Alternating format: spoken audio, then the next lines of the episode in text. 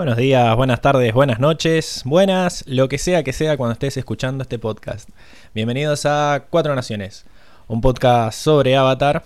Bienvenidos también a los que estén en el chat en vivo un viernes a las 21, como todas las semanas. Como por ejemplo Francisca Álvarez Ríos, que ya todavía no arranca, ya nos pone viernes de podcast, carita enfiestada. Así que bienvenidos a todos. Eh, hoy vamos a estar hablando del el episodio 9, ¿verdad? 9, que es trabajo duro. Y como siempre, no voy a estar solo, sino que me acompañan mis fieles compañeros, como por ejemplo Enrico. ¿Cómo estás, Enrico?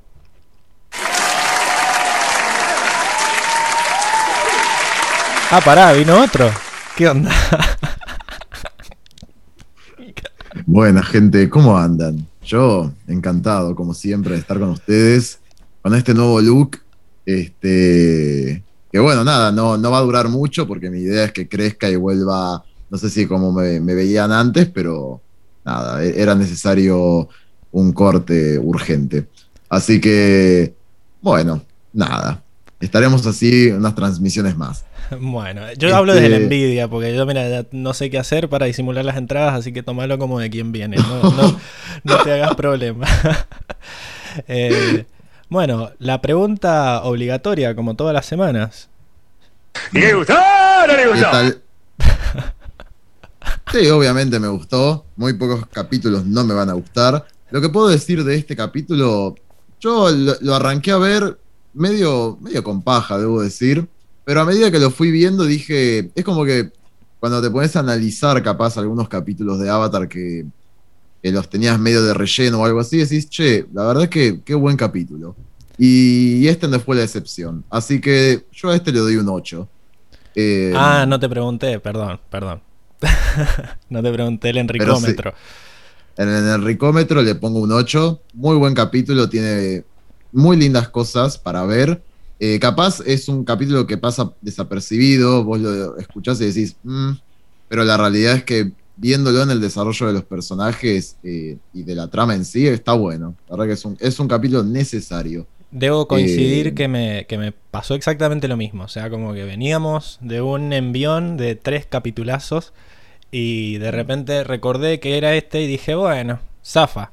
Pero viéndolo de vuelta, como que me parece que es un capítulo que cierra, parejito, que está muy bien pensado, que cada escena que te mm. muestran tiene su significado y y sumó, sumó. Pero bueno, vamos a ver qué opinan nuestros otros compañeros, como por ejemplo Diego.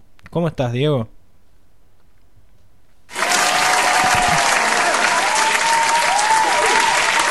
¿Se quedó esperando los aplausos, me Buenas noches. Sí, sí, te quedé esperando los aplausos, como siempre. Me encanta, me encanta los aplausos. Es un toque que Está bien. Me, llena el alma, me llena el alma. Charlalo con el terapista terapeuta. No, no, olvídate. Hay cosas más importantes, hay traumas que, tratar antes. Ya van a llegar. Eso, ya llegaré, ya llegaré. Cuando llegues a los aplausos es que estás bien. Claro, olvídate. Ya tengo, ya tengo barba blanca cuando llegue a los aplausos. Diego, ¿te gustó el capítulo? Porque vos sos medio raro, no sé. Eh. No, no, yo te, yo mira, yo te voy a decir que estuvo relleno. No, mentira, no. Era, era chiste, chico. No, no. Eh, es un. no, es un capitulazo. Me parece muy, muy bueno. Eh, tiene un poquito de comedia ahí, mucha ironía, mucho karma. Eh, me gusta cómo, cómo va, tra, cómo va tra, transcurriendo, transcurriendo. el, el, el, capítulo, de verdad, el giro que le dan al final me parece muy bueno. Y me parece, me parece genial cómo, cómo termina. El final del, del, episodio me parece muy, muy bueno. Yo recordaba que este era el capítulo de la escena icónica de Zuko gritándole al cielo y eso era para mí lo que lo rescataba. Pero después, viendo el resto, eh, el resto también está bien. El resto también ah, es muy ah. bueno. Sí, sí. Yo, yo, yo, recordaba fijo el, el, tema de los insultos de, de y, y, la, y, el, y el momento el momento de tristeza final de Zuko muy épico eh, y no, resulta que tiene. Empecé a encontrar muchas muchas cosas ahora reviéndolo con ojo clínico, ¿no? Para, para el podcast. Ya no tanto como, como fan, como niño, sino para, para analizarlo. Y hay, hay, muy buena, muy buena, muchas cosas para hablar y muy buenas. Tira mucho, mucho lore también, mucha explicación de cosas. Sí, sí, que me olvidaba que explicaba. nos, tira, nos, tira, nos tiran algo que, bueno, que, qué mala, qué mal que no está, que no está Lucas, que hablaba del, mm. de, qué, qué, controla el fuego control, justo no está ahora. Justo este episodio donde se lo tiran en la cara, donde le tiran la respuesta en la cara, justo hoy no está. Pero quizás, quizás eh, lo esté viendo en vivo, no sé, poner. bueno, vea. O, lo ven, o lo ve después eh, subido, ¿no? Eh, vamos a tener que insistirle. Bien, pero ya paremos un poco porque todavía queda alguien que pobre se debe haber dormido esperando que lo presentemos. Que es verdad, Fran, ¿cómo estás, Fran? Uy, problemas técnicos. ¿Está Fran? Eh, se, le, se, le, quedó pegado, se le quedó pegado el botón. ¿Está o no está? ¿Qué pacho? Acá estoy, acá estoy, Buenas noches. ¿Me escuchan bien? ¿Se ve se escucha bien? Sí, sí, Totalmente. Se escucha, un poquito bajito, ¿no? Yo lo escucho bajito. Un poco bajo. Acércate al micrófono. Ahí me acerco, me acerco al micrófono. ¿Cómo están, muchachos? Buenas uh, noches a todos. Como piña. Buenas noches, Fran. Y a todos los que nos están escuchando, estoy viendo el chat. Estaba viendo el chat justo. Sí, sí. Estoy, Ahí la gente que estoy esperando para, para, mencionar un comentario, pero hay otro comentario de Danemi32 que dice: Hola chicos, Enrico se cortó el afro. dice. a hacer todo así. el problema es que van entrando, ¿viste? No entran todos al principio. Entonces, cada uno que entre seguro va a mencionar eso. La cara de felicidad de Enrico en este momento lo dice todo. Eh, bueno, Fran, cambiemos de tema. Eh, ¿Te gustó el capítulo? Sí, sí, me encantó, sí, me gustó mucho. Yo no lo recordaba a este capítulo, no lo tenía ni como relleno ni como nada, no tenía eh, recuerdo para los que no saben que yo la he visto una sola vez a la serie, esta es la segunda vez que, veo el capítulo y mm. me pareció una maravilla, una maravilla, con unas cuestiones ahí, unas informaciones, unos datos, pura sabiduría, así que... Totalmente. Eh, encantado, encantado. Claro, porque encima de este capítulo es de los tuyos, así, de los capítulos en los que se ponen a filosofar y qué sé yo, así que... Claro. Se, vio un chat. ahí se vio un chat. pero, pero lo vieron ustedes. No soy tan boludo. lo vieron ustedes solamente. Ah, ok. No lo vio el público, así que. Gracias por disimularla tanto, me encanta que sean así. Eh, pero bueno, Danemi dice que igual le queda bien a Enrico que no, que no se enoje. Gracias, Danemi. Va, va, a durar, yo espero que para el final de la serie ya bueno, se va a notar el cambio, ¿no? Capaz llega el final de la serie y vuelvo a tener el afro. Sí, sí, para, que, para que veas el paso del tiempo, como viste que van. Lo mismo hace la serie. Vos es un homenaje a la serie, tenés que decir eso. Eh, bueno, aprovechando. Algunos personajes. A ver, Algunos recordarán el, el Fran pelado ahí a los maestros aire. Claro, también, es verdad. Exacto. En mi caso es opuesto a Zuko, que bueno, tenía el pelo muy corto y después le va creciendo. Bueno, en mi caso es al revés. Claro. Falta la Che, Pablo, tenés que leer un mensajazo que hay ahí también. Mm, en el chat. Sí. De Tian. De Tian, que dice: Todo lo que está bien es este podcast y corazoncito. El tema es que lo estaba dejando para el final porque también dice que Azula espera su motomel y eso es porque en ah. realidad la semana pasada quedamos empatados en el jugador Motomel entre Azula y Airo. ¿Verdad? Que les traigo unos datos. estuve viendo, estuve haciendo el recuento de quién lleva más motos y traigo un datazo que no sé si todos lo tienen en cuenta, pero bueno, de vuelta Airo y Azula. Y el que tiene que desempatar es Francisco porque él se tuvo que ir la semana pasada y no alcanzó a votar. Así que decime, Fran. Elegí al, grande, Fran.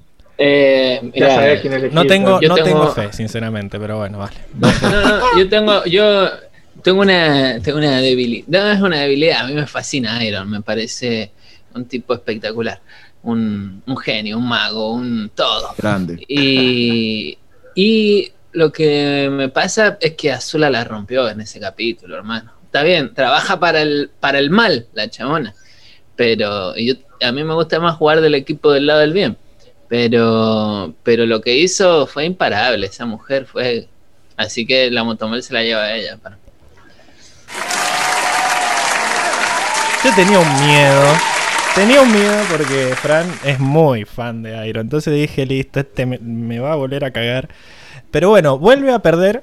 Bueno, se lleva a Zula eh, la moto. Lo voy a anotar ahora acá. Porque es el. Ponele, ponele el, el sonidito de la moto que se la lleva. Ah, sí, el, Tirando gracias, rayos. gracias. Para que lo Con nitro anote. azul. Se va Claro, con, con el con nitro los azul que neones, ya la, con, los neones, con el neón el azul. neón azul. la tiene súper. eh, ya. eh, no me sale. Tuneada. Porque Ya tiene tu Sí, neada, olvidate. es la tercera. Todos, todos tienen su tuneo. Es la tercer moto que se lleva Azula. Y vamos a hacer un breve repaso de quienes se han llevado. en nueve, en motos. nueve episodios, Una eh, vez. ¿ya lleva tres? Una bestia. ¡Fua! Recordemos que empezamos. 33% de. Empezamos. Sí, sí, impresionante. Empezamos a, a elegir el jugador Motomel en el episodio de la tormenta. Que también fue el primero Sí. en el que estuvo Diego, ¿no? Entonces ahí empieza lo, lo chido. Sí, sí. Y ahí lo ganó No lo Airo. traje yo, aclaremos, aclaremos, no lo traje yo, fue coincidencia. No, no, no trajiste nada, solo tu presencia. Eh, Airo, Bueno, fue, está bien, está bien.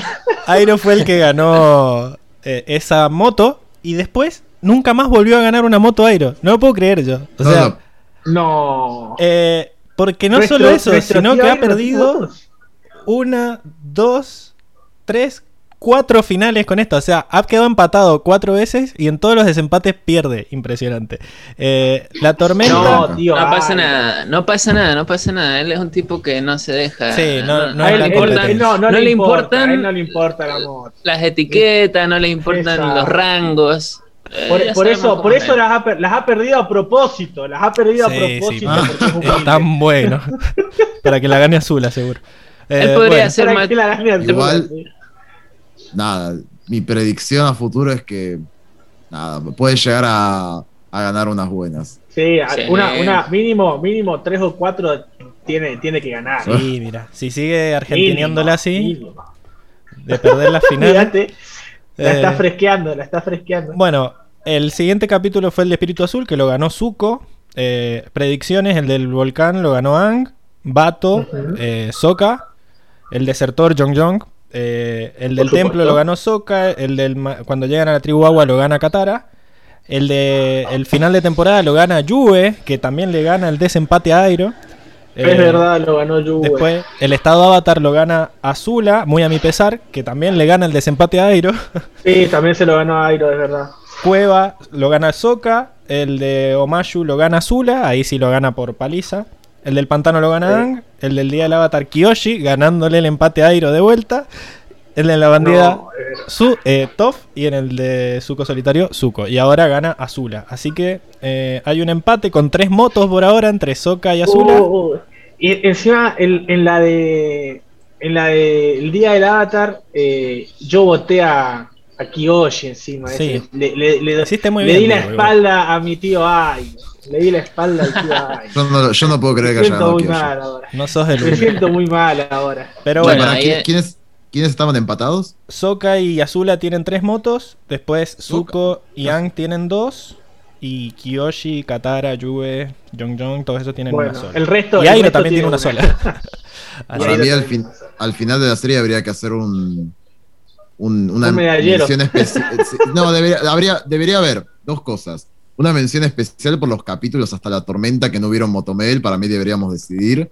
Eh, y por otro lado, eh, para mí habría que asignarle puntajes a los puestos. Porque, o sea, sí, sí, porque imagínate que, no sé, supone- capaz Azula gana tres Motomel. Pero si Airo estuvo en desempate 10 veces, y eso me parece que vale un puntaje no, no, importante. no. Este es un país en el que el que sale primero Donde todo. es el que gana. Claro, esto es Eh, eh, todo blanco o negro. Acá no, no hay Es gris. que si no sería un quilombo, sería un quilombo, Voy a- porque voy a seguir militando mi idea. Bueno, está bien. falta, falta para el final de la igual, serie. Igual, igual eh, ya tendrá capítulos, eh, Iron ya tendrá capítulos para ganar Motomel, así que. Y así, así lo dice Francisca Álvarez en el chat. Ah, que estoy, estoy, con otra cosa. A ver qué dice Francisca Álvarez. Muchas pestañas abiertas. Ya tendrá capítulos para ganar. Era básicamente eso. Los tendrá. Así que bueno, vamos al. A empezar con las noticias ya de una vez. Y es porque esta semana arrancaron los Juegos Olímpicos, ¿verdad? Ustedes lo, tienen al dato ese en realidad. La semana pasada arrancaron. Y al parecer hay un medallista o hay un, un deportista que es fanático de Avatar. nos escucha. Sí, sí, Seguro sí. Nos, escucha. sí, sí. Eh, ¿Me escribió? Es este Kiran Badloe, que básicamente es un velerista holandés que ha mostrado su pasión por Avatar, eh, portando la flecha en la cabeza de Ang mientras hacía las competencias. El chabón no es ningún payaso, sino que ha salido tres veces campeón mundial y dos veces campeón europeo. Y esta, en esta mm, eh, edición de los Juegos Olímpicos es el, em, el claro candidato a llevarse la medalla de oro en windsurf o en vela, como sería en español, porque hasta ahora se han corrido 12 carreras y él las ganó todas. Y en todas ha, eh, ha salido primero, digamos, y es muy probable que mañana se lleve la primera medalla olímpica de oro de su carrera en lo que sería la carrera final, ¿verdad? Es, es, muy probable que esté haciendo aire control. Está haciendo eh, trampa, trampita. claramente. Está aire control. Ojo, ojo. Yo creo que es por la eso. La flecha porque... le da poderes, como dice el, en Kung Fu Panda. Porque, bueno, va básicamente. A ganar, va a ganar como Ang en Estruendo Tierra 6. Claro. Claro.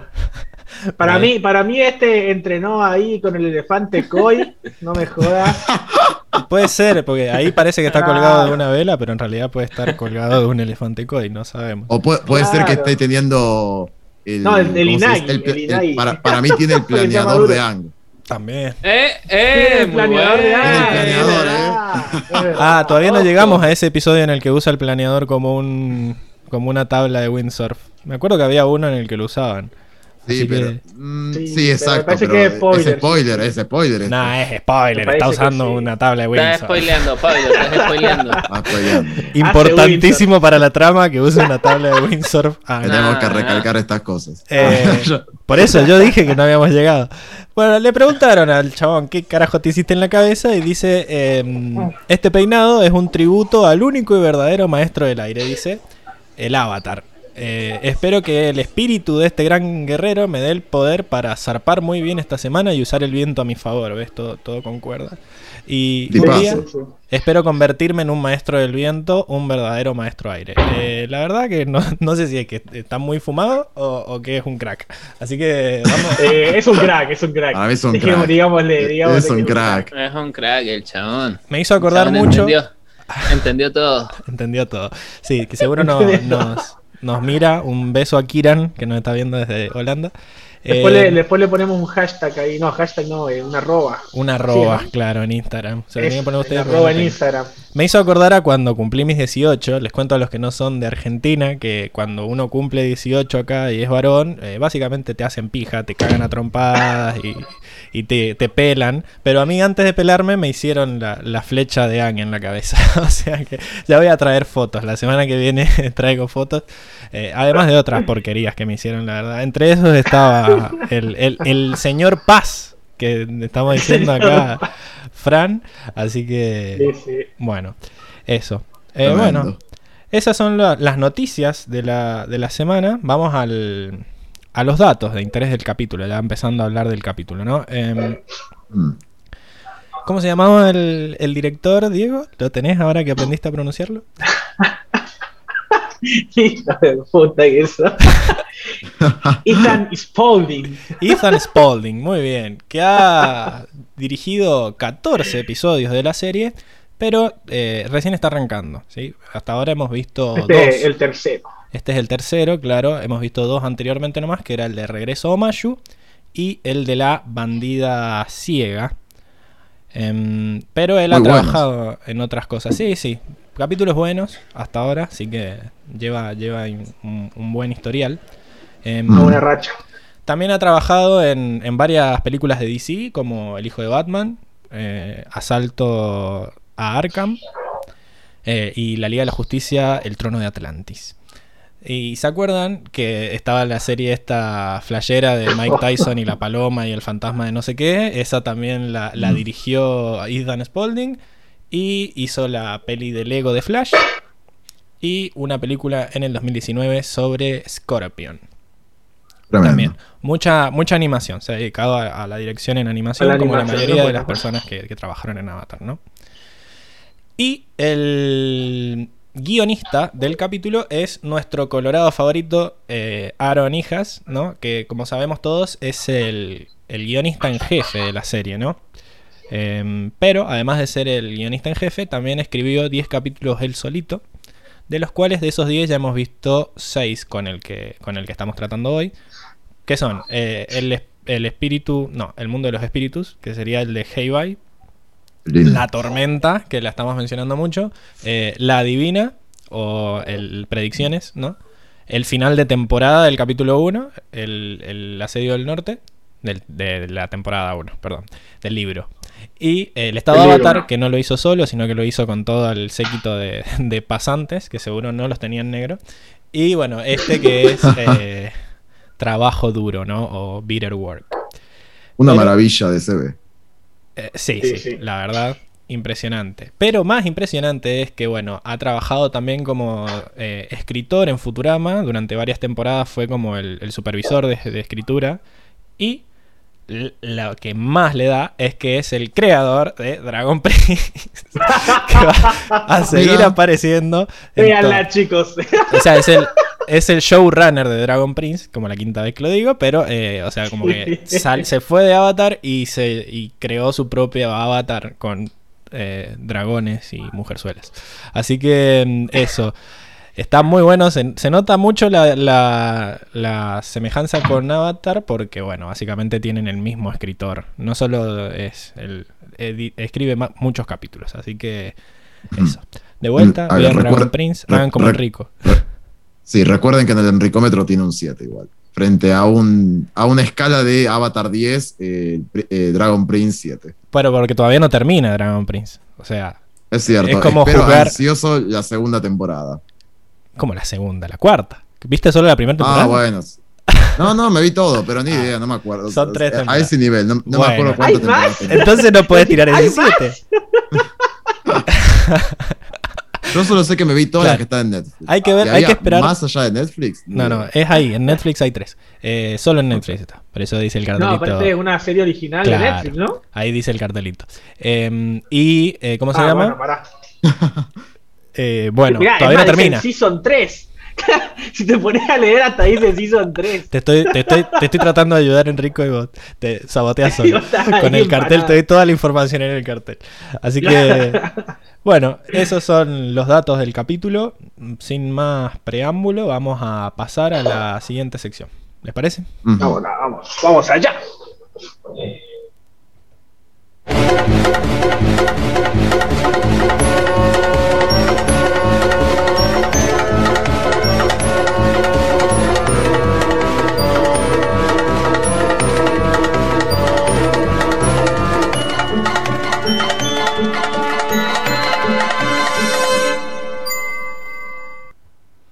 Y estamos de vuelta entonces en la sección del resumen, en donde Lucas, desde el más allá en esta ocasión, nos cuenta eh, qué le pareció el capítulo y, los sucesos más importantes que transcurren en él para que después podamos hablar tranquilos sin tener que estar recordando a cada rato qué pasa.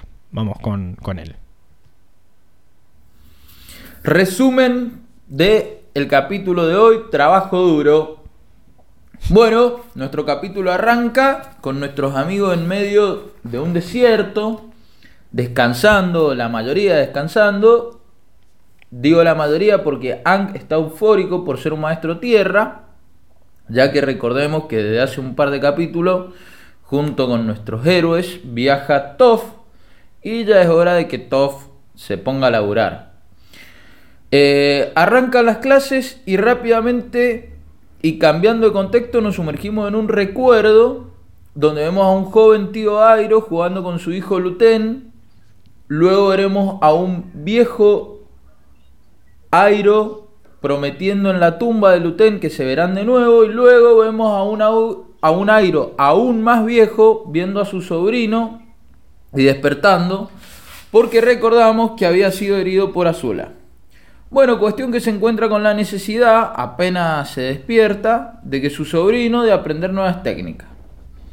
Volvemos a Ank y compañía, que se está complicando el aprendizaje del dominio de la Tierra, porque Ank encara todo desde la perspectiva que conoce, que es la de maestro aire, y Toph no tiene ni mucha paciencia ni mucha didacta, didáctica. Muy bien. Katara, que presencia la enseñanza, trata de largarle unos tips a Toph, a Toph ya que se viene fumando al pelado desde el Polo Norte como alumno, entonces ya, ya la tiene más clara de cómo enseñarle, entonces le larga unos tips a, a Toff. Bueno, el entrenamiento nos deja, nos empieza a ver, empieza a dejar ver un avance de Ang y un despliegue de habilidades muy copadas de Toff que hacen que uno se pregunte cuándo las va a usar en batalla, ya que tiene movimientos realmente interesantes, que los hablaremos en las próximas secciones. Y de acá nos vamos a Soka, que se fue a cazar porque estaba el remísimo pedo, ya que teníamos a Katara de supervisora, a Toph como maestra y a An como alumno, entonces Zuko quedaba al pedo, eh, Soka quedaba al pedo y se fue a cazar. Entonces, cuando está cazando, se encuentra con un tierno animalito que en el intento de degollarlo fracasa y cae a una grieta de la tierra que lo deja inmovilizado y con la tierra al cuello. Volvemos al dojo Airo que comienza a entrenar a su sobrino que quiere aprender Impact Trueno y Airo le explica los fundamentos de este y hace terrible Impact Trueno para demostrar que es y será el mejor personaje de la serie. Eh, avanzan los entrenamientos de un lado y del otro y ahora vamos con Toph que quiere realizar pruebas más invasivas y más jugadas pero no logran de convencer de todo a Aang. Por lo que Toph se hincha las bolas y Aang se va a practicar con Katara. Ahora vamos con Zuko que Tampoco logra dominar el Impact Trueno, por lo que Airo le propone enseñarle una técnica mejor. Volvemos a An, que se encuentra haciendo agua control en paños menores con Katara, y Katara revela eh, que le es tan complicado a Ang aprender tierra control porque es su, opuesto. Eh, el opuesto del aire es la tierra. Y entonces Katara le dice que es el opuesto natural y por eso le cuesta tanto. Volvemos a Airo que explica que el poder del avatar proviene de la interconexión entre los cuatro elementos, pero este poder no es exclusivo del avatar, sino que de entenderlo puede hacer fuerte a cualquiera. Eh, su misteriosa técnica que le quiere enseñar al, sobrino la aprende de los maestros agua. Volvemos a An, que se encuentra meditando y sufre las provocaciones de Toph y el comunicado de Katara de que ya es tarde y Sokka no ha vuelto por lo que deciden ir a buscarlo. Vamos nuevamente con Soka, que sigue atrapado, y en esta oportunidad ve a Ank, que de movida intenta sacarlo con su fuerza humana, pero no da resultado. Luego con Airi tampoco, y bueno, el capítulo quiere que Ank haga tierra control. Pero antes de que esto suceda, vamos con Airo, que ya se encuentra enseñando su nueva técnica que consiste en hacer de cable a tierra con un rayo, por lo que vamos, lo vamos a, la vamos a llamar a esta técnica cable a tierra. Bueno, cuestión que Airo le explica y practican los movimientos y Zuko cree estar listo, por lo que se aventura en busca de su propio rayo. Eh, sí quiere que le caiga un rayo para la audiencia que se pregunta. Sí, eso es lo que está haciendo Zuko. Volvemos con Ank y Soka y el tierno animalito que Soka quería cazar y la madre del animalito que es gigante y que no está muy contenta con que ande el animalito, o sea, su cría, con la mala junta de Ank y Soka. Por los que los embiste y Ank con aire control logra esquivarla y ahuyentarla. En este momento es que Toph se hace presente y aunque ya estaba ahí viendo toda la secuencia y se enfrenta a Ank que la regaña por no ayudar ante la embestida de este animal gigante, eh, y con toda esta euforia de Aang, Toph decide que es el momento idóneo para hacer tierra control y así es, ya que Aang logra mover una roca en este momento de calentura. Toph es la que termina sacando a Sokka de la grieta en la que había caído y todos se juntan felizmente con Katara.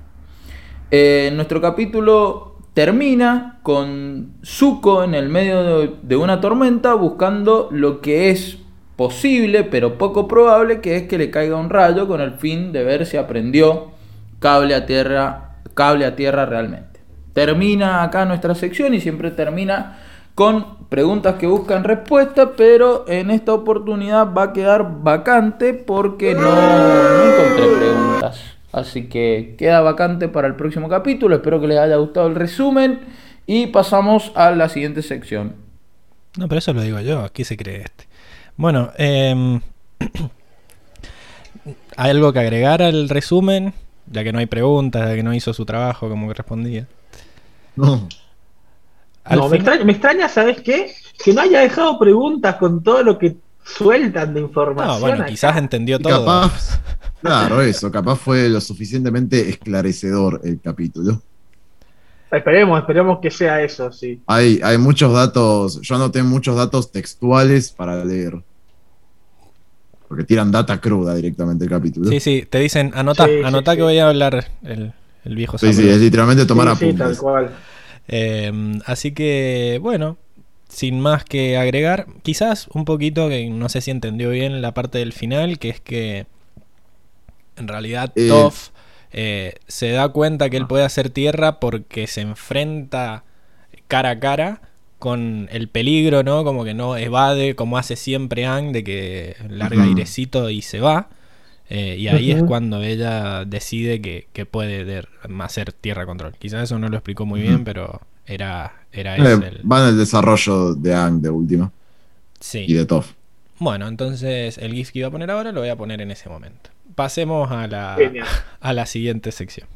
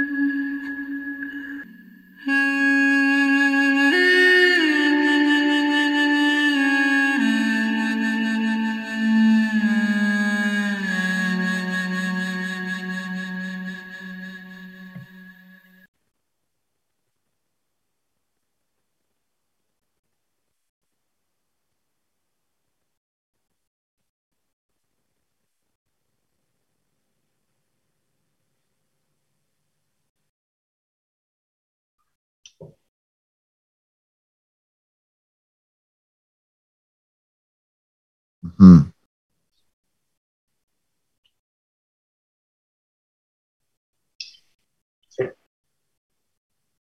Hmm.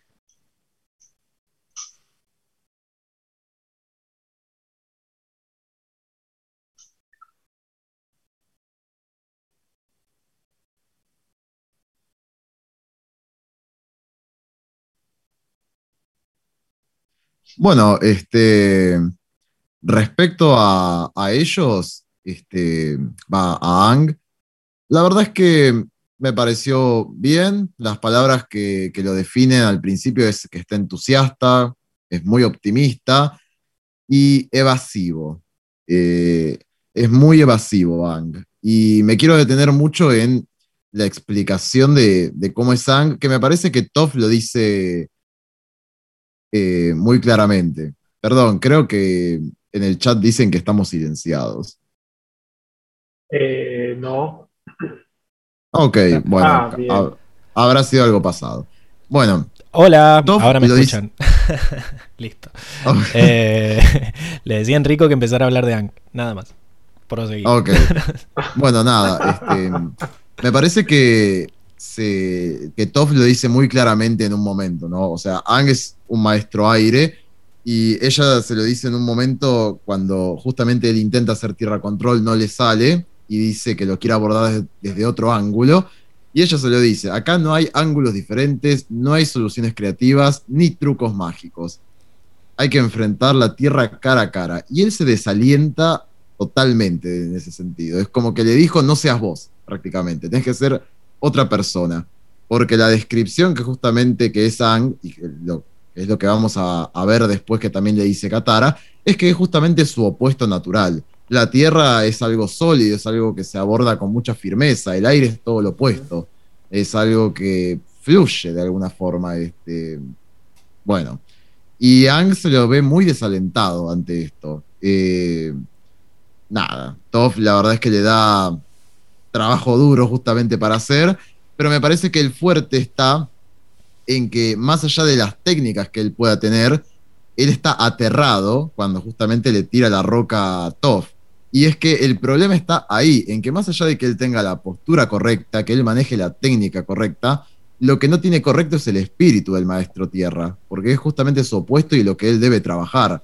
Él está sumamente derrotista cuando viene Toff y le canta las 40, se lo dice de una manera muy cruda, se lo dice de una manera que es como se ve en el, en el capítulo, eh, es como que representa muy bien la actitud de Toff, lo que es justamente ser un maestro tierra, alguien directo, alguien rígido, alguien severo en algún punto.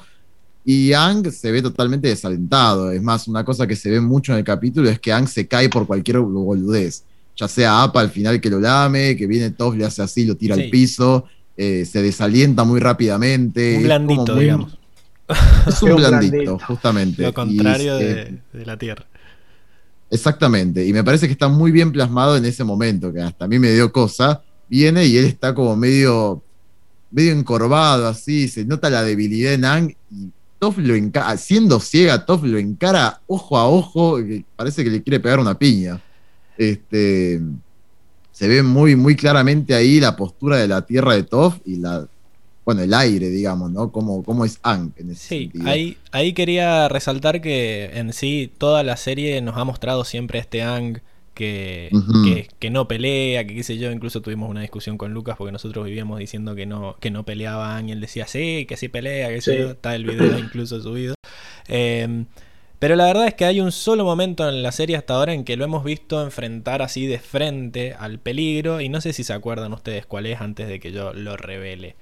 Que incluso creo que lo dijimos en el podcast de que, mira, acá se está comportando como un maestro tierra.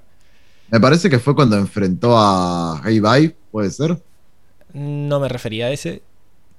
Pero no, y incluso ahí trató de hablar, trató de. y le metió unos buenos bifes, Hey Bye. Eh, me refería mm. al de. A ver, Diego, ¿te acordás? No, no. Me refería al momento en el que está tratando de entrar a la Nación del Fuego para ir a hablar con Roku, que lo cagan a bolazos de fuego. Hay un momento en que se le viene una bola de fuego a la cara directamente y a él no le queda otra que dejar de esquivarlas y saltar desde APA a meterle una patada a la bola directamente. Si bien usa aire para destruirla, fue como que saltó de cabeza a la bola de fuego y fue en ese momento que incluso cuando analizamos ese capítulo dijimos, eh, fue la primera vez que lo enfrentó, digamos, eh, lo enfrentó, vale, lo enfrentó de frente iba a decir, eh, pero ahí ya fue el único momento y hay que aclarar que fue un momento de vida o muerte, o sea, como que es el último, el último recurso para Ang siempre el enfrentar los conflictos.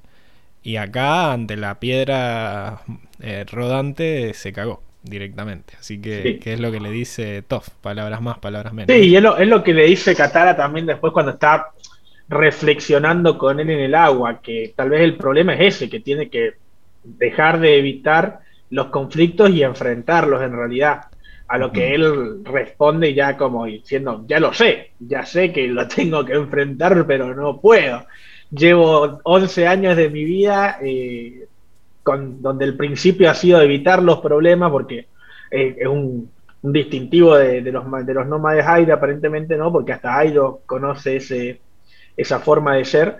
Exacto. De evitar los conflictos. Entonces, eh, es como que de un día para el otro al pibe le piden, bueno, no, eso que venía haciendo hace 10 años, o sea, toda tu vida, eh, no lo vas a hacer más, ahora te vas a plantar, que es lo opuesto a lo que estás haciendo. Y claro, el chabón está como choqueado, está negado, como por así decirlo, que es lo que le pasa. Eh, cada vez que tenía que enfrentar la roca, a Rocky, a Dwayne Johnson, eh, se cagaba entero. Sí, y quizás el momento en el que él decide enfrentar acá lo que sería el peligro, lo que viene, es cuando hay alguien más en peligro, ¿no? Como esa vez que vimos de que están volando en APA, acá también se le viene un bicho a Soka y Soka le dice, no me dejes solo, y él le dice ahí con toda su cara de malo, eh, no voy a hacerlo o algo así. Eh, sí, no, no lo haré, le dice. No lo haré. Lo que me gusta es que antes de eso, mm, es gracioso, ¿no? Porque medio que Soka lo dice y capaz en el capítulo parece algo chistoso. Pero justamente él se abre con Soka porque Soka se encuentra en una situación literal que es igual a la suya, atrapado en una roca sin saber cómo salir. Eh, se siente impotente.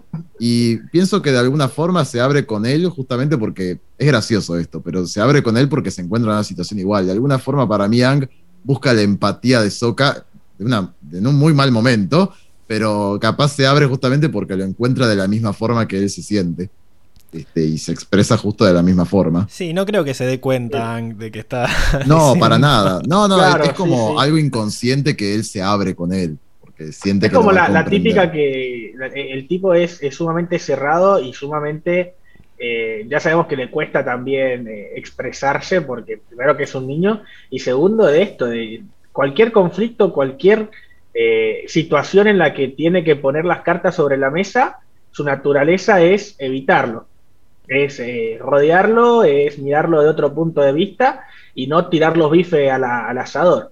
Entonces es como la, primera vez que lo vemos diciendo, me siento tan, tan, así, le, vomitó todo a Soka, porque incluso con Katara, eh, medio que se contuvo, porque estuvo ahí en el punto de explotar cuando le dice, eh, ya lo sé, pero no puedo, no puedo, y otra vez lo mismo, se volvió a cerrar y Katara, bueno, le cambió de tema con los reflejos de Maestro Agua. Sí, totalmente. Y bueno, nada, yendo a la pelea con este animal que lo vamos a dejar para la sección de animales, eh, es interesante porque todos los movimientos que él hace son justamente para desviar el ataque del animal. Eh, en ningún momento busca confrontarlo hasta el momento final, que me parece maravilloso cómo hicieron esa parte, eh, cómo le enfocan la cara de decidido, que realmente tiene la postura y así como rompió, digamos, este, eh, esta roca en el GIF que acabas de pasar, también se enfrenta así. Sí, menos mal que no lo rompió el bicho, pero sí, eh, era más resistente. Sí, incluso, incluso te das cuenta, no, no lo daña, no lo daña, simplemente lo, lo, empuja hacia atrás. Eh, ahí te das cuenta de la naturaleza que, aunque lo quiera matar, lo que lo quiera defender a Soka, sigue pensando en la vida del animal. Porque podría haberlo volado, qué sé yo, kilómetros, y no, el tipo le hizo un vientito que lo muró 10 metros y como que le marcó el territorio nada más. Entonces ahí te, ahí te das cuenta que el, tipo es vegano a muerte. no, sé, no, sé si lo podría haber matado tampoco, es un bicho gigante que... y venía con una gran fuerza.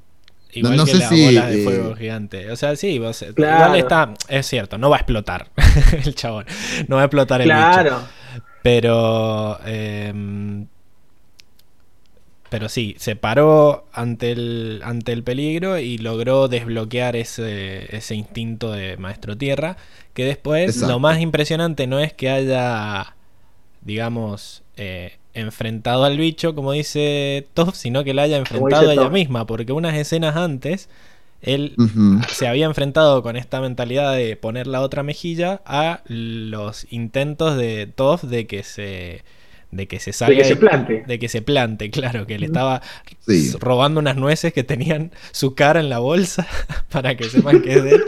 Bien bien bien gráfico. Un bully un bully cualquiera Toff claro. Eh, pero también, también que, digamos, se lo, se lo hace a propósito, porque fíjate que en todo momento lo, le, tira las cosas, le, dice, encontré unas almendras, bellota, no me acuerdo qué es lo que dice. Eh, no te molesta, ¿no? Que, me las coma. No, puede ser eso y comparto, perfecto. Y como que se queda esperando ahí un momento en el que le diga, bueno, no te las pasa, comas, Pasa al plan B. Pasa al plan B. Ah, bueno, no tengo con qué romper, las voy a romper con este báculo, se ve muy bonito. Y le da y le dice, bueno, me gustaría que no lo hagas. Ah, ¡pum! Otra vez, como, como que le, está, le está midiendo a ver que en qué momento, o sea, como diciéndole, bueno, dale. Y levantate, está lo está pinchando, lo está pinchando. Claro, lo está pinchando. A mí, bueno, ya estamos, perdón, ya estamos hablando de, de top entonces. Sí, es, el, es, la transición, digamos. Es la transición. Me pareció como, eh, yo no he estado en el ejército, pero he escuchado historias de personas que han estado y me pareció medio un entrenamiento militar. Exacto. Vieron así como bien rudo, nada de tratarte blandito, sacarte las cosas, provocarte, todas esas cuestiones bien militares, así como. No, sé si han visto alguna vez, eh, o hay muchos videos de las historias que cuentan los, eh, los, marines y los, ¿cómo se llama esto? Son los, altos, los altos niveles, los Navi creo que son de Estados Unidos, que son como la élite de la élite, ¿viste? Y el tipo contaba de que un entrenamiento era mantenerse, ponerle toda la noche en el agua. Y los tipos eh, constantemente los incitaban a, eh, a, rendirse. Claro. Entonces, y, que el tipo la primera vez que lo, que lo hizo, porque decía, y lo único que se aferraba era, bueno, ya llegó, ya llegó, ya llegó. Y después los tipos, los entrenadores, ya que, le, que los felicitaron y que habían cumplido la, meta de no pasar la noche, sino de no rendirse. ¿Viste? Porque la, meta era, no era, digamos. No era solo físico, sino psicológico. No, no era físico, era psicológico. Y acá Toff le hace lo mismo, es como que le está, lo está pinchando, le está pinchando, le está pinchando, le está pinchando, hasta que Ang realmente cumple con la meta que en realidad es plantarse, no es no te coma, no, no comen a Toffle, no le importaba las nueces, lo que le importaba era que era sacar el lado rudo de mano. de hecho se lo dice, se lo dice. Se lo dice al último, le dice, me sorprende que hayas enfrentado, y más a esa bestia, y más que te hayas enfrentado a mí, dice. Sí, eso para cerrar el, desarrollo de Ang un poco, creo que lo importante radica ahí, en que Ang podía manejar la técnica, podía manejar la postura, pero lo que tenía que manejar era el carácter de un maestro. la mentalidad. Y creo que Toff lo que justamente está intentando al pincharlo tanto es eso. Es muy interesante cuando eh, me, da esta ternura cuando Soka le dice, no puedes ir a buscarla a Toff y él dice, medio como, sería incómodo, porque le da, le da cosa porque sabe que la mina lo va a redescansar si la va a buscar. no quiere enfrentarse, aún en esas cosas él es evasivo. Eh, no puede realmente enfrentarse a los problemas. Y esto hay mil ejemplos en, todos los capítulos que hemos visto hasta ahora.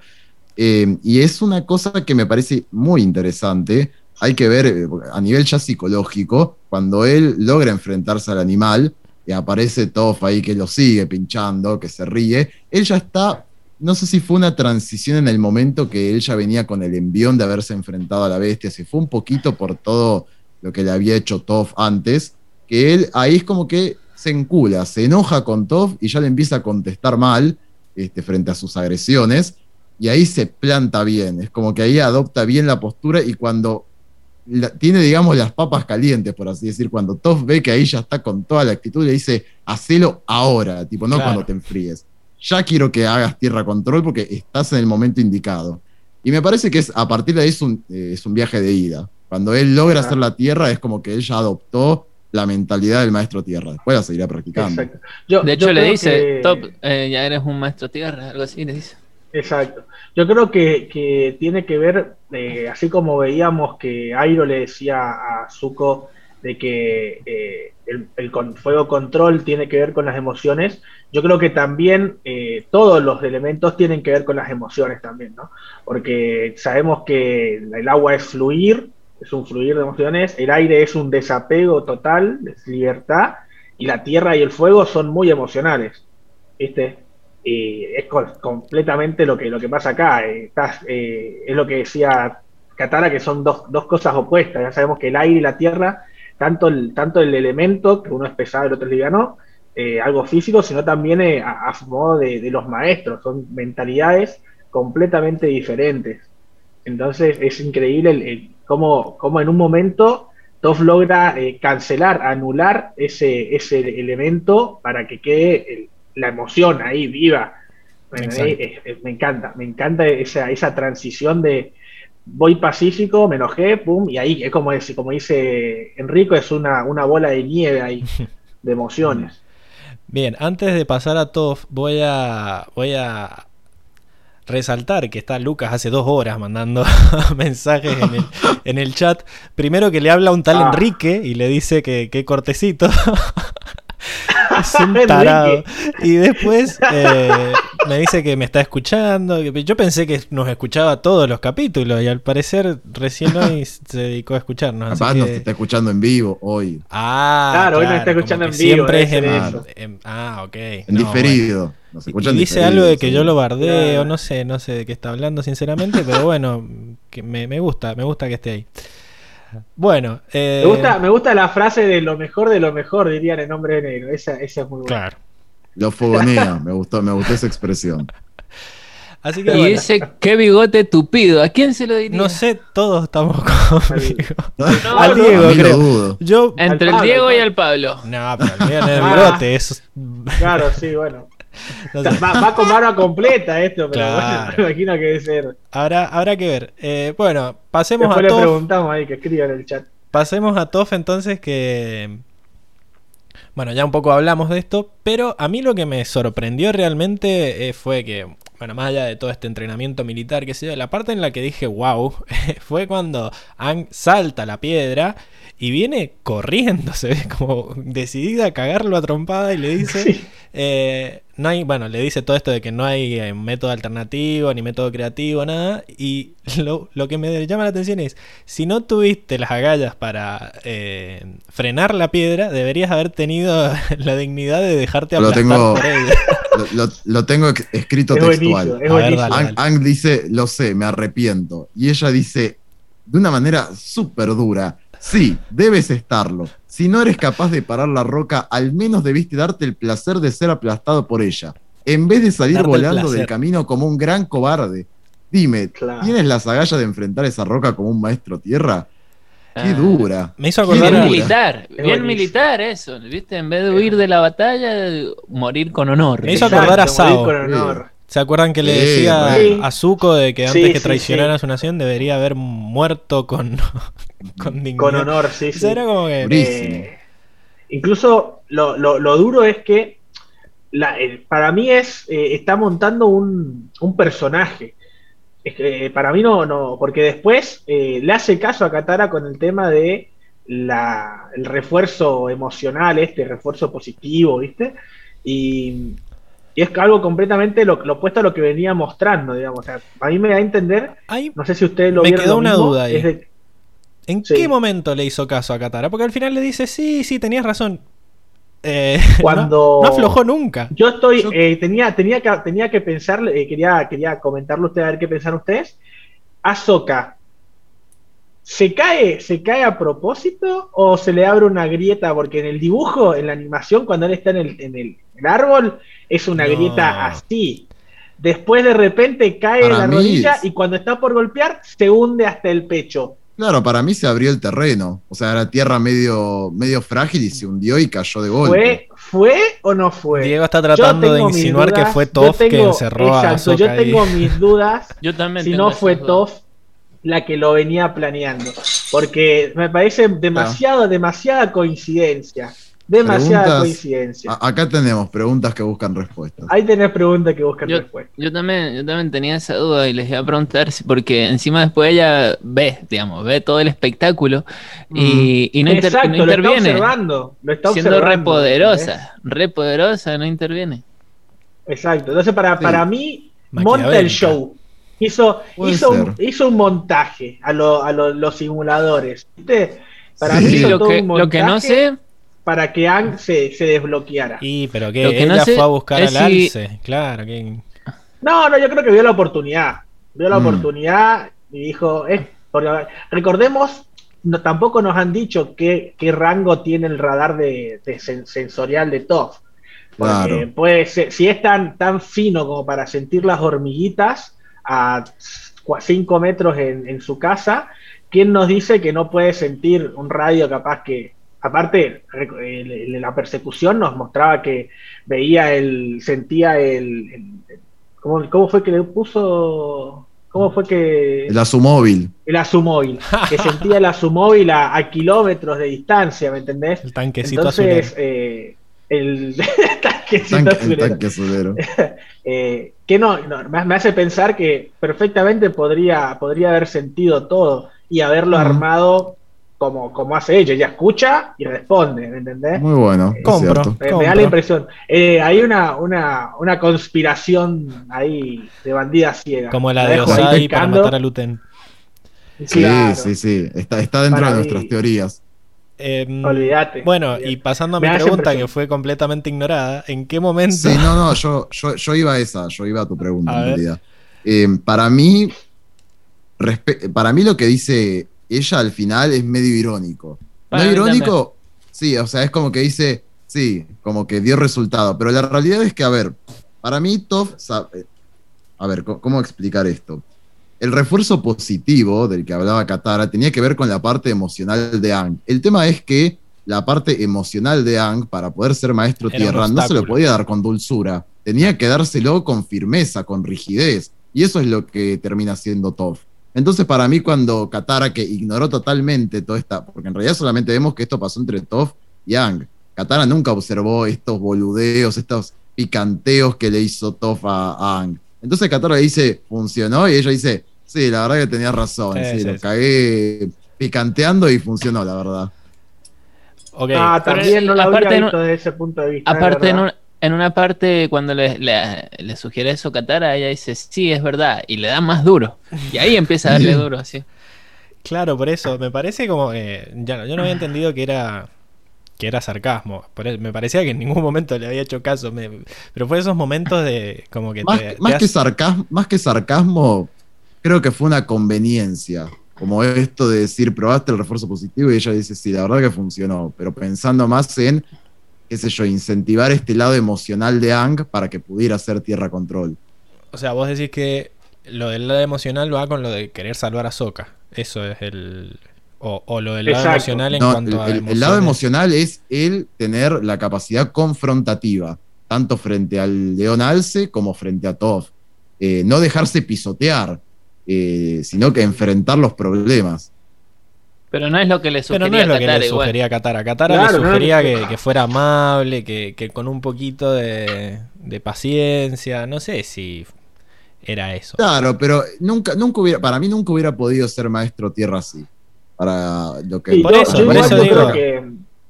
yo siento. Yo creo que igual a lo, a lo que se refiere capaz es porque usó un método diferente o lo, o lo, lo encaminó por un, por un camino diferente, capaz, fue una actividad diferente que fue eh, el enganchó. supongamos que no lo armó ah. ¿no? Supongamos que no lo armó Toff, que aprovechó el, momento de que se está plantando frente al, león alce y ahí decir, bueno, este es mi momento, lo hago calentar y uso toda esa, esa adrenalina que ya venía cargando por, por enfrentar al León Alce. Y, y, ahí, bueno, le pasa lo que pasa, que lo picotea de nuevo, Ang se le, se le planta y, y digamos, se vuelve maestro tierra con la, con la convicción del maestro tierra en realidad, ¿no? Capaz, que, por ese lado lo dice, lo dice todo. Capaz que ahí en esa, en esa escena nos da el guiño de que ella armó todo el, el, el show ese por eso, esa, escena, esa escena me hace dudar a mí de que si no lo armó, ¿viste? Pero supongamos... por eso... Dale, Fran. Dale, dale. Por eso supongamos que, que no lo armó ella, ¿no? Que es una teoría inchequeable, como dice Enrico. Sí. Eh, lo vería como que por ese lado, como que le hizo caso a Katara en el sentido de eh, buscarle otro ángulo, eh, encaminarlo por otro lado y no por tirándole una piedra encima que claramente no, no, servía con Ang. Con cualquier otro maestro tierra sí, pero con Ang específicamente eh, no servía. Pero entonces por ese lado lo decía, ¿viste? ¿Y por qué lo llevó? Digamos, ¿por qué dijo que sí entonces? Por eso. Por lo que te digo, le dice que sí porque enfoca desde otro ángulo eh, cómo enseñarle a Ang. ¿Y de cuál ángulo? Este, lo, que acabo, lo que acabo de, explicar, de que aprovecha, no tirándole piedras, sino que aprovecha eh, que se plantó realmente con una necesidad, poniendo que estaba su, amigo en peligro, para ver, ah, este. Entonces lo este hizo entonces lo hizo top. Entonces lo hizo top. ah, Para mí el refuerzo de Qatar es el estímulo emocional. Que en vez de ser conciliador, fue como más para despertar un lado más combativo de Ang. Ok. Sí. O sea, sí, sí, para, para pasarlo en claro, lo que están diciendo ustedes es que a partir de la charla con Katara, ella eh, lo empieza a picar emocionalmente a Ang. Eso es lo que están queriendo Estimular emocionalmente, Sí. sí. Ella busca cómo estimularlo emocionalmente para que a- aprenda a hacer tierra control. Exacto. Según la perspectiva de Toph, que es endureciéndolo en vez de dejar de ser un blandito. Bueno, Exacto. Yo Que creo igual, que no. Igual también, también puede ser por el lado de que sabemos que eh, eh, Toph es, es lo que buscaba Aang de maestro, que es escuchar y después actuar. También en ese momento se puso a escuchar, a sentir y a ver cómo actúa Aang y aprovecha esto de que, bueno, frente a los problemas con sus amigos eh, se planta, bueno, aprovechemos esto. Y arma, yo creo, yo estoy seguro que el, que el show de, con, el, con el Leonal se lo arma ella, ¿no? bueno. Mm. Y para, para esto, para utilizar, eh, lo decía Enrico, el Ah. refuerzo emocional. Aprovechemos que, que Fran no está de acuerdo para pasar a hablar de Katara y de lo que él entendió que quería decir Katara. Vos, vos tenías a Katara, ¿verdad, Fran? Sí, sí, sí. Bueno, pero quería meter una cuchara en lo de Top. Perdón. Dale. Pero a mí no me gustó, no me gustaron muchas actitudes de Top en este capítulo. Primero que, que cómo lo trató a, a Sokka. ¿Viste cómo lo trataba cuando el otro estaba durmiendo, así, que lo despertó medio... No, no me gustó. No me gustó que lo levantara así. Hubo. Eh, sí, sí, no, me pareció como que atropelló los derechos de ese, de esa persona. ese loco. pobre, ese pobre soca con sueño. Claro, que ya lo viene haciendo hace rato. cuenta- Sí, pero- tengamos en cuenta que encima eh, esto es después de la, de la persecución, creo, ¿no? Sí. Sí, directamente. Entonces, después. claro, viene sin dormir también hace, hace rato. Soca debe estar destruido. Me extraña que los demás no, pero se ve que Soca necesita más de ocho horas de sueño para. Necesita sus sueños de belleza para funcionar más que los demás. Y bueno, No, no y, me he dado cuenta. y Katara, eh, bueno, en este capítulo se sigue desarrollando eh, como, como esa persona eh, que intenta proteger, que, que cuida, que, que brinda amor. Ella se mete en el entrenamiento, ¿viste? De, cuando estaba con Anne, con, con Top, interfiere porque ve que, no, le está llegando a, Anne la enseñanza. Y ahí es cuando le dice justamente esto de, de usar palabras amables, eh, alientos y estímulos con refuerzos positivos.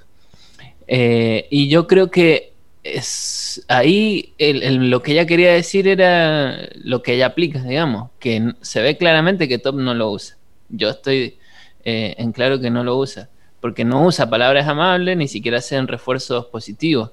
Eh, de hecho, lo bardea constantemente.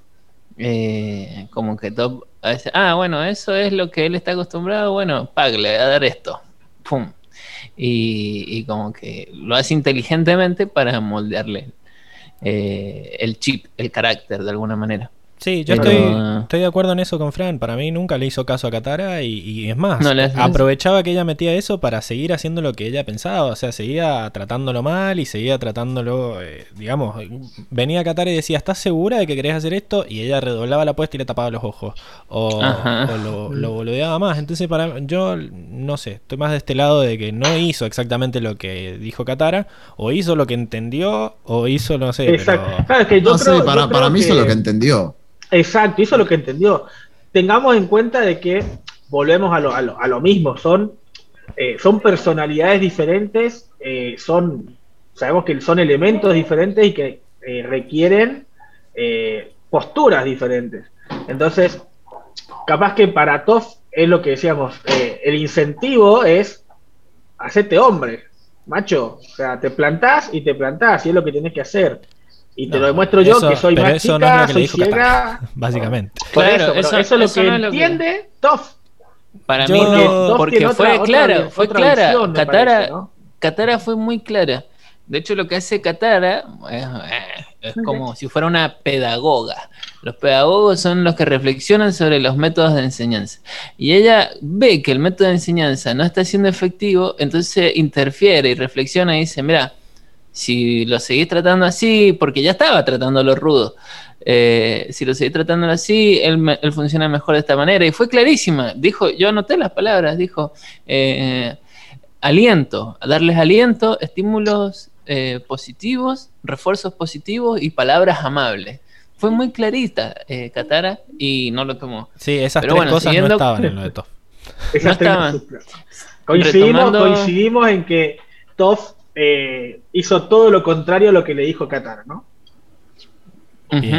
Sí, Porque lo haya entendido o no haya entendido, yo estoy, yo estoy casi seguro que lo ha entendido mal por, por su forma de ser, pero no. Eh, lo que pasa es que también, quería Katara. también la boludeaba, o sea, como que le decía, ah, sí, gracias, qué sé yo. No sé si es que la entendía. Yo creo que era como, trataba de decirle no te metas. Y si seguís hablando, eh, lo va a ser peor para Hank. claro. Va a ser, me tema a escuchar y va a ser peor para Hank. que... Incluso, incluso le dice, cuando le dice, tienes que hacerlo con los ojos ventadas. Gracias, Katara, por darme. Sí. sí, gracias, Katara, le dice, le dice Acá, ya está. No 32 dice que ella tampoco le gustó mucho Toff en este episodio porque tenía muy poca didáctica, didáctica y de maestra no tiene nada. Para mí no era una maestra, era un sargento que estaba tratando de enseñarle a, a Ang. ¿Fue efectivo? Sí, pero no hizo lo que le sugirió Katara. Y también me parece que está mal que Katara se meta, más allá de que yo, si quisiera enseñarle algo a alguien, estaría de acuerdo con Katara más que con Toph. No estoy muy de acuerdo con las tácticas militares, ni mucho menos, pero eh, sé que son útiles. O sea, yo prefiero que el día que me tenga que salvar a alguien, me tenga que salvar a alguien que, está resuelto. Eh, a ver, eh, que ha sido entrenado de esa manera a, eh, qué sé yo, a como venía siendo entrenado No sé. Es como que en, ciertas ocasiones es útil entrenarse así. Y a Katara nadie le dijo cómo entrenar a Ang. O sea, está bien, ella lo hace desde, desde su preocupación por Ang, pero no hablé. No, o sea, vos enseñale como quieras. Bueno, e-, ella tuvo de experiencia a. A Pacu. me fue a Pacu. Y bueno, y Pacu no la trataba así a ella como Toff. Y claro, Pacu. Y ella aprendió. El, primer momento, el primer, la primera eh, confrontación que tuvo con Pacu, le dijo, bueno, te mm. voy a enseñar agua. Y le tiró, la hizo cagar, casi. no la mató porque no quiso, pero le dio con todo. Y bueno, y, no, se está, no se quejó ahí en ese momento. Bueno, hay, hay que pensar igual que Katara no es que le dice, esta es la forma de aprender. Ella dice como la experiencia de ella con Ang. Claro, bien maternal, así, bien maternal. claro, es, lo que hablamos, es la experiencia de ella, es algo muy, muy subjetivo. ¿Me entendés? Hay, es la primera vez que vemos cómo se, cómo se enseña a ser maestro tierra. Eh, veíamos cuando, en la bandida ciega que en la, en la escuelita esta de, no me acuerdo el nombre del maestro. Sí, el chanta. Eh, el chanta, queda ahí como el chanta. Eh, la técnica era levantar la piedra, eh, golpear como si perforaras en la cara de tu oponente y el otro era recibirla como con el pecho, ¿me entendés? O sea, mm. es como que en la tierra control es rústico y es a, ahí, a los bifes de una, ¿me entendés? Sí. Como que no, no, no, han mostrado mucho de cómo se enseña Maestro Tierra, pero nos están dando a entender que es algo duro. Son rudos y son rudos. Por eso, es cierto. Yo creo que el principal aporte de Qatar acá no es lo que logra en Toff, sino lo que logra en Ang, en el sentido de que ella le, hace ver de otra manera que en realidad es él. El problema es de él, no de cómo enseña Toff. Él es el que no está pudiendo enfrentar sus problemas. Claro, ahí quería llegar cuando se lo lleva a la laguna y, lo como que le devuelve el ánimo. Él vamos a, practicar cuando él está ahí con esa actitud de humildad, de humildad, porque el chabón dice sí, la verdad que no lo voy a poder hacer y reconocer eso es como eh, hay que tener bastante humildad para eso. Eh, y y lo lleva y le levanta el ánimo y, de repente le dice y el chabón dice, sí, ya sé, como que medio que quiere evadir y ella le dice, bueno, pero si no enfrentás, ese, ese, ese es tu bloqueo, dice, el problema es que evadís todos los problemas en lugar de enfrentarlos, ¿viste? Y que tiene buenos reflejos, ahí le hace un refuerzo positivo, ¿ves? Ella le tira un palo eh, por sorpresa y le dice, tenés buenos reflejos, los reflejos de un maestro agua, le dice, entonces como que ese es un refuerzo positivo. Eh, todo lo contrario a lo, que veíamos con, la otra maestra. Y quiero destacar algo acá, que bueno, ella le, le, enseña le enseña algo más también filosófico de alguna manera, porque eh, o físico, también podría ser físico, filosófico, que abarca muchas cosas. Cuando le explica el tema de que el fuego y, eh, y el agua son opuestos. Y entonces ella dice, la, la, tierra y el aire son entonces también los otros opuestos. Y acá mm. vemos una grandeza, una maestría. ¿Por qué? Porque del otro lado tenemos a un gigante de los gigantes eh, enseñando lo mismo. Lo mismo. Paralelismo. la serie, cómo nos pone. el paralelismo, es verdad. Cómo nos pone a dos personajes eh, distintos, pero que nos hace ver la semejanza, lo, idéntico en lo diferente, ¿no? Esto de. Y, y, vemos que los dos están enseñándole a alguien con amor también. Eh, vemos cómo esa, esa y, y, cuánta sabiduría hay en la muchacha, porque es jovencita. Mm. El otro un viejo que se ha recorrido el, mundo y, y, al mando, un viejo con mucho poder, estatus, ¿vieron? Eh, ha tenido, ¿no? Ahora, ahora es hippie. ahora es homeless, mejor dicho. Claro. Ahora es un homeless. pero, pero sí, o sea. Y la muchachita joven y sabia. Sí, y quiero mencionar un guiñito a la animación, que justo cuando dice eso, Fran, le demuestran el reflejo de Ang en el agua, que es como para demostrar como el lado opuesto a él. Ah, mira. No, no, no, no, no, no, esos detalles como la espada de Zuko en Zuko solitario cuando habla de las dos mitades. Son esos detalles que hace la animación que, es maravilloso. Hay, que, hay que mirar los reflejos siempre. Eh, acá le vamos a hablar a Lucas de que habla de cosas que ya dijimos como hace 10 minutos, que, adelante el video y que lo ponga en vivo, así el, chat, lo que pone en el chat tiene que ver con lo que estamos hablando ahora, porque no es el delay eso, es que le puso pausa y se fue al baño, parece. Así que bueno, terminando ya de hablar de Katara, pasemos al, al otro, a la otra historia del capítulo que es Airo y Zuko, ¿verdad? Airo y Zuko. Eh, de Soka no vamos a decir nada. De Soka podemos verlo al final si quieren. o no sé. Eh, sí, veámoslo al final. Sí, no, no hay mucho de Soka igual, ¿no? Sí, hay un par de. Bueno, hablemos de Soka. Estuvo a dos pasos de ser vegano. sí, pero son esas promesas, viste, que... haces. Sí, cuando... no lo cuando, cuando estás a punto de morir. Que Sí, sí. En el próximo episodio seguro lo vemos comiendo carne otra vez, tranquilo. No, bueno, y Olvídate termina y. O sea, a mí lo, que me llamó la atención de no darle bola a esa promesa es que él dijo: Mira, me dejo de comer carne y dejo de ser sarcástico, que es lo único que soy, es toda mi identidad, dice. y. Y dos minutos después, cuando viene Ang y le empieza a decir a Ang, lo que pasa es que sería incómodo, y él dice, sí, no querría que estuvieras incómodo. Y empieza a largar comentarios sarcásticos uno tras otro. Sí, sí, sí. Sí, sí. Se pasó por el culo las promesas. Sí, pero todavía no se salvaba, todavía no se salvaba. Pero ya había empezado a ver el karma. Vio el karma instantáneo de que le traía la manzanita el fufu papachón. Así que. Aparte, creo que le estaba haciendo promesas como a. A, lo que sea. A, una fuerza divina y es como que lo terminó salvando todo. A algo que no creía, algo en lo que no creía. Algo en lo que no creía, sí, sí. por eso, es como. el universo. Soka es un McGuffin, digamos, es un. Es un chamullero. Un chamullero. Sí, pero es como, es eso que necesita la trama para que Ang aprenda, no es que hay realmente un desarrollo en Soka, sino que es un es la parte graciosa, qué sé yo. el, alivio, cómico. Es Soka.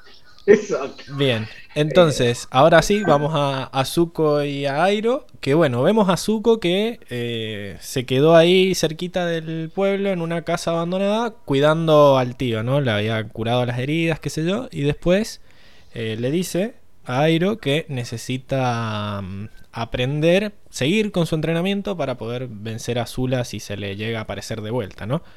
Eh, Perdón, ¿qué, Qué maravillosa la escena esa que está soñando, ¿no? Quiero detenerme ahí porque yo no recordaba esa escena y, cuando apenas la vi dije, uff, no lo puedo creer, que, ¿cómo, me pegó? Sí.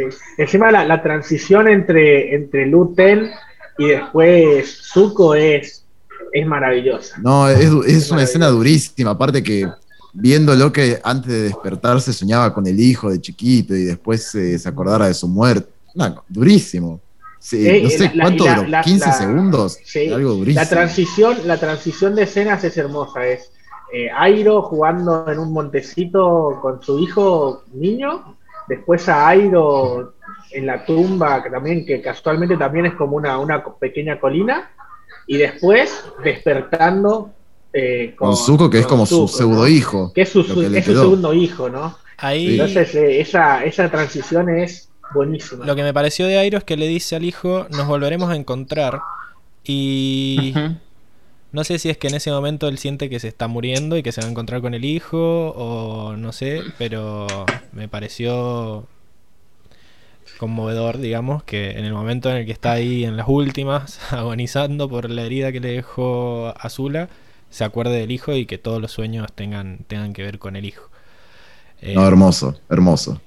Y dicen a los que les ha pasado que, es lo más duro que, se puede transitar en, la vida y que, y, que hasta el último día, hasta el último suspiro recuerden a, un hijo que, se les ha muerto.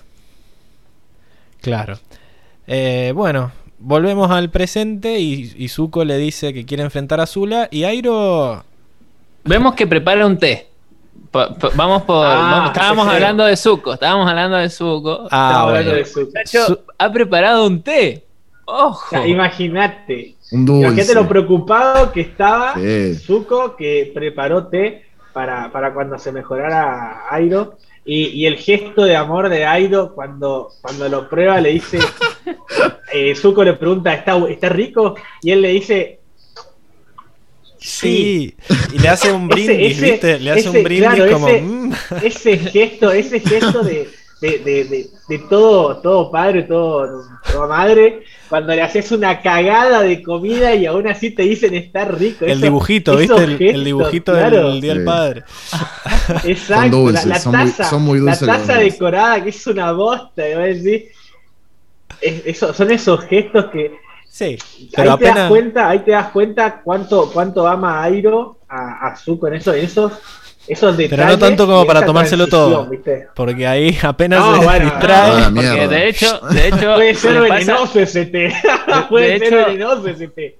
De hecho, estira la mano y el otro le recarga más y él no le pide. Entonces abre la hojita diciendo, ¿cómo me va a dar más? si el chabón no le había pedido. Y apenas se descuidó, le hace Claro. Bueno, a ver, pensemos, ¿cuánto, ¿cuántos, ¿cuántos regalitos del Día del Padre o del Día de la Madre nuestros padres todavía conservan? ¡Ninguno! Eso duraron dos semanas y lo tiran a la mierda. Olvídate. Pero el, gesto de amor, de, porque hasta, no sé si a ustedes les ha pasado, pero eh, lo dice con una convicción, como diciendo, está riquísimo, es el mejor té que he probado. Y, bueno, Zuko se lo cree porque le vemos, le vemos la cara a Zuko y, realmente se cree que está el, que le ha hecho el mejor té del mundo, ¿viste? Ahí es otro paralelismo. Otro paralelismo con respecto a Katara que es un refuerzo positivo. Ahí estamos, ¿no?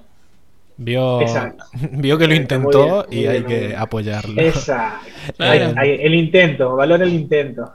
Zuko le cuenta esto de que se quiere enfrentar a Zula y que la tiene que entrenar, qué sé yo, y Iron no reacciona como él se espera, ¿no?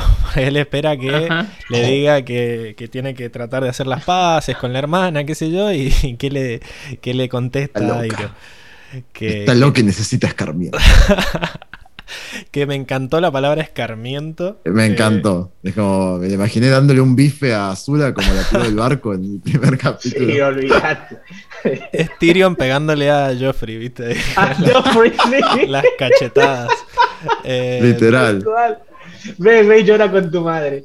Pero sí, o sea, el chabón es bueno, pero, pero tampoco la pavada. O sea, la chabona está loca y le dice que lo va a volver a entrenar. Y Zuko, contentísimo, y vuelven, vuelven a entrenar. Y bueno, y ahí empieza a tirar eh, sabiduría tras sabiduría. Es cuando tenés que agarrar el, cuadernito y empezar a anotar. Mm. Es loco, ¿no? Porque en realidad es cierto que medio que quedó en el olvido que Airo le enseñaba a Zuko. Ahí en el barquito zuquero era él. pasaron cosas.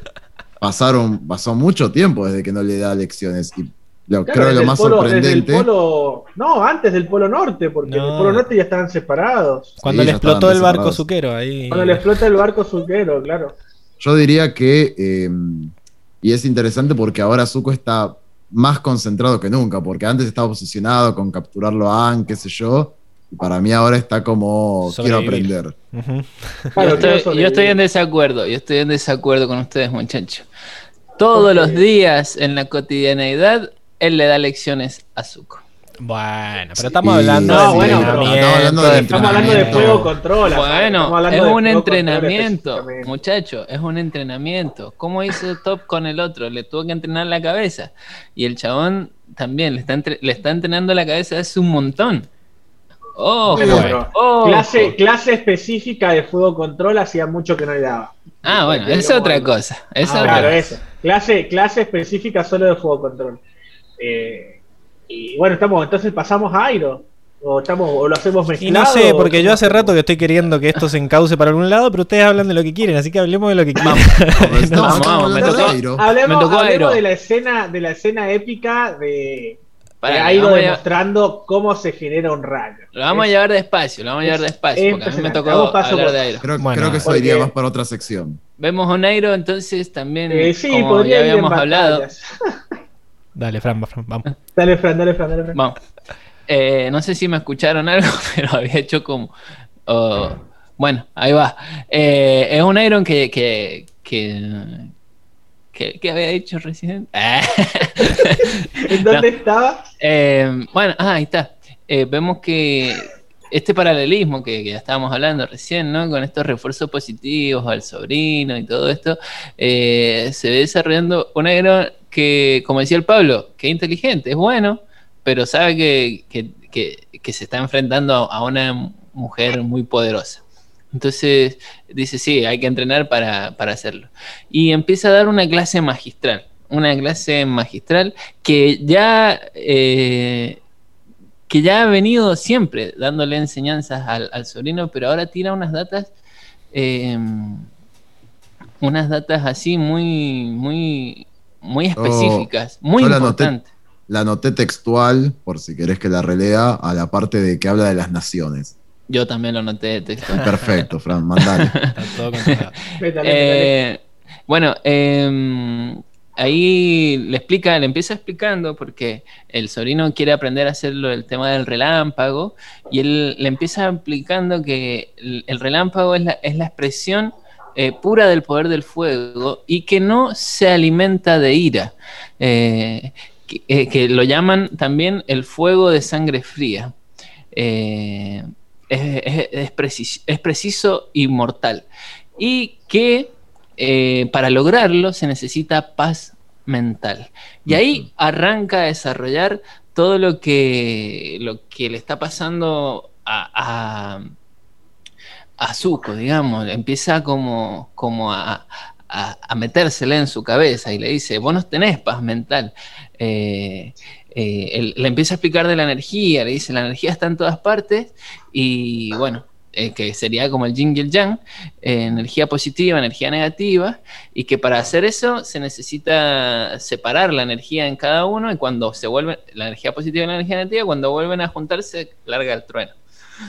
Eh, y que uno simplemente es un canal. Y acá que, direcciona esa energía que se detona del choque de lo positivo y lo negativo. Y acá le dice algo eh, que, me parece así, una palabrita que dice, uno no controla esa energía. Vos pasás a ser un simple y humilde guía. Repito, recalco la palabra humilde guía, porque eh, ahí empieza a, meterle cuestiones de, lo que ya le ha venido enseñando, la humildad. Y él dice, sí, he vivido humilde en estos, últimamente he estado viviendo humilde. Sí, pero, lo lleva al humilde. Y Zuko dice, y, claro, y dice, pero, pero estoy orgulloso de, cómo he vivido. Y, le dice que no, que el, orgullo no es eh, lo opuesto a la ira, sino la, fuente, porque no hay nada que ver con la con la humildad, es todo lo contrario, ¿viste? Sí, sí, porque antes le dice, eh, no serás capaz de dominar el relámpago hasta que no lidies con la confusión dentro de ti. Debes eliminar todo rastro de vergüenza si quieres dejar de sentir ira. Y dice, bueno, yo no tengo vergüenza si estoy orgullo. Y dice, el orgullo no es el opuesto de la vergüenza, sino su fuente. Importantísimo. Estas palabras son como esta, acá tenemos frases para tirar que tiene, que tiene toda la lógica del mundo si lo pensás. O sea, si uno es humilde, Nunca, nunca va a tener vergüenza porque nunca se la anda dando de, que es el más. O sea, llega la vergüenza cuando vos andás diciendo que sos esto, que sos lo otro y después no, no alcanzás eso que vendés y ahí es cuando llega la vergüenza. Está difícil, está difícil igual, ¿eh? porque dice la humildad pura. Ajá. Es el único antídoto para la vergüenza. Em, Exacto. bueno, me hace, acordar mucho, esta, esto, esto me hace acordar mucho a la, épica frase de Star Wars, para alguien, si alguien la ha visto, de Yoda, donde le dice que, bueno, no, importa, es una, es una, es una, una, una, cosa lleva a la otra, ¿no? De Star Wars, no la voy a poner a repetir porque no hay ningún fan acá, voy a quedar como el fancito nomás, pero que, es esto, ¿no? Que una cosa lleva a la otra y así se va desencadenando y, lo único que, lleva a que no pase nada, digamos, es la humildad. La humildad es, es la base de, todo, ¿no? Y, es lo que, lo que necesita Zuko en su vida hoy en día, que no lo está consiguiendo porque tiene esta confusión, le llama, ¿no? Eh, tío Airo, que ya, ya veremos en qué termina, porque no especifican tampoco qué es la confusión. Yo creo que viene por el lado de eh, su corona. Yo creo que acá ahí quizás podemos mucho en juego. Enganchar con Zuko, de que él ha, ha, intentado todo este tiempo atacar la vergüenza que siente con el orgullo. Y es decir, eh, y lo vemos desde el principio, o sea, estoy avergonzado, no voy a recibir un plato de comida. Estoy avergonzado, no me voy a poner a trabajar para conseguir lo que sea. O sea, lo voy a robar o lo voy a conseguir por mis medios porque yo soy un chabón con, orgullo y con honor, no sé si honor, bueno, con orgullo. Como que él se tiene, ¿qué es lo que decíamos la otra vez? Que medio que nos, nos bastardearon con Enrico de que el chabón quiere sentir que todo lo hace por él para lograr sentir ese orgullo. Y ahora lo dice, nunca me he sentido más orgulloso que ahora. Pero como que te lo has enfocado mal, o sea, el chabón le dice necesitaría ser más humilde. Mismo lo vemos en Zuko solitario, cuando justamente se levanta, hace fuego control y dice, mi nombre es Zuko y se tira todos los títulos. Sí, todo orgulloso, orgulloso de Como si eso lo hiciera sentir menos vergüenza y no. Exactamente, eh, es exactamente el ejemplo. Es todo lo contrario, Es todo lo opuesto, sí, sí. Exacto. Entonces... Bueno, y ahí también... entonces ahí, ahí, ahí ya vemos... Lo empieza a entrenar. Mm. ¿para dónde va el tema de, la confusión que, dice Airo? Es esto de, confundir el orgullo con, la humildad. Y, vemos que Airo es todo lo contrario. Airo ha conseguido eso, que es lo que hablábamos muchas veces, de que a él no le importa, no le importa la fama, no le importa tanto el dinero. Vimos cuando quedan eh, como homeless, que el tipo, y bueno, nada, que puedo comer acá, como acá, puedo comer allá, como allá. No, no, le, no le importaba, era, era bastante humilde. Y ahora sabemos el, el por qué, ¿no? Porque ah. ha generado esta, esta humildad, esta paz interior y puede disparar rayos de sus dedos, ¿no? Sí, pero ahí Zuko no, eh, no confunde el, orgullo con la humildad, o, confunde el orgullo con la vergüenza. Claro, cree que el antídoto para la vergüenza es el orgullo y no. Es el orgullo y en realidad es la humildad. Ya me estoy haciendo lío yo. Ya. Me perdí yo con lo que estoy diciendo ya. ¿Cómo sigue la, clase, Frank? Comentando. Bien, y entonces ahí em, ve que no puede Zuko desarrollar el rayo control, eh, porque justamente todavía no hay paz en, su cabeza, y él dice, yo temía que eso pasara. Eh, pero le da esperanza también, porque tampoco lo frustra, y eso me parece espectacular. Le da esperanza em, diciéndole que le va a enseñar una técnica que él mismo aprendió, que, que Azula no la conoce, entonces como que va a ser ahí, eh, va a tener esa ventaja. Eh, entonces le empieza a explicar que, que, él lo aprendió de... Ahí le empieza a dar las clases diciéndole que el fuego es un elemento de poder eh, que la gente de esa nación tiene voluntad y decisión y, la energía los lleva a obtener lo que quieren. Que los de la tierra le empieza a dar una clase de todas las naciones. Eh, la, eh, la, tierra es el elemento de la solidez. La gente del reino, es, de ese reino, es diversa y fuerte, perseverante y resistente. Y ahí empieza a dar las cualidades de las personas. Y está bueno cómo los nombra también, porque ahí hace la diferencia entre nación entre reino, entre gente nómada, porque dice que los del aire son eh, los nómades del aire, que eh, representa la libertad, que se desligan de las preocupaciones mundanas para encontrar paz y libertad y que también tienen excelente sentido del humor. Y que el agua es el elemento del cambio, eh, que es capaz de adaptarse a muchas cosas. Y bueno, vemos que el agua tiene esa cualidad. es algo que se adapta al vaso, se adapta a una botella, se adapta al mar, se adapta a un río. Y tienen gran sentido de comunidad y amor que los mantiene juntos pase lo que pase. Y acá dice que eh, es importante adquirir el conocimiento de diferentes lugares, eh, porque si entiendes al resto serás más completo. Y acá me parece una sabiduría inmensa la que enseña Iron, porque él es, eh, él va a aprender para hacerse, para hacer una técnica nueva, exclusiva, que únicamente él sabe, va a aprender a su opuesto. No es que va a aprender a un complemento, sino que eh, tiene la humildad tan grande de decir, porque él podría ser el más poderoso de todos, pero ve que todos los demás, en todos hay poder. Cada uno tiene su cualidad y acá es gigante lo que él hace porque va a aprender a un lugar que, que es su opuesto. Y con humildad, vemos claramente que hay una humildad en decir, yo no me las sé todas, también puedo aprender de ustedes. Es buenísimo lo que hace. Eh, sí. Yo me quedo corto con las palabras.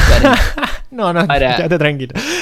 para lo gigante que es esto. Eh, pero también lo del tema de, o sea, él aprende lo del agua y quizás como para cerrar esa charla, también lo que él le dice es que en realidad la fuerza del avatar no proviene de que pueda controlar en sí los cuatro elementos, sino que el avatar está forzado a aprender de las cuatro naciones. Así como él se hizo más fuerte aprendiendo del agua, el avatar es el ser más poderoso del planeta porque tuvo que aprender de todos y, por eso es el equilibrio, porque sabe de las cuatro naciones, sabe de todos los modos de vida que hay en esta tierra y intenta protegerlos a todos porque los conoce a todos y aprendió de todos.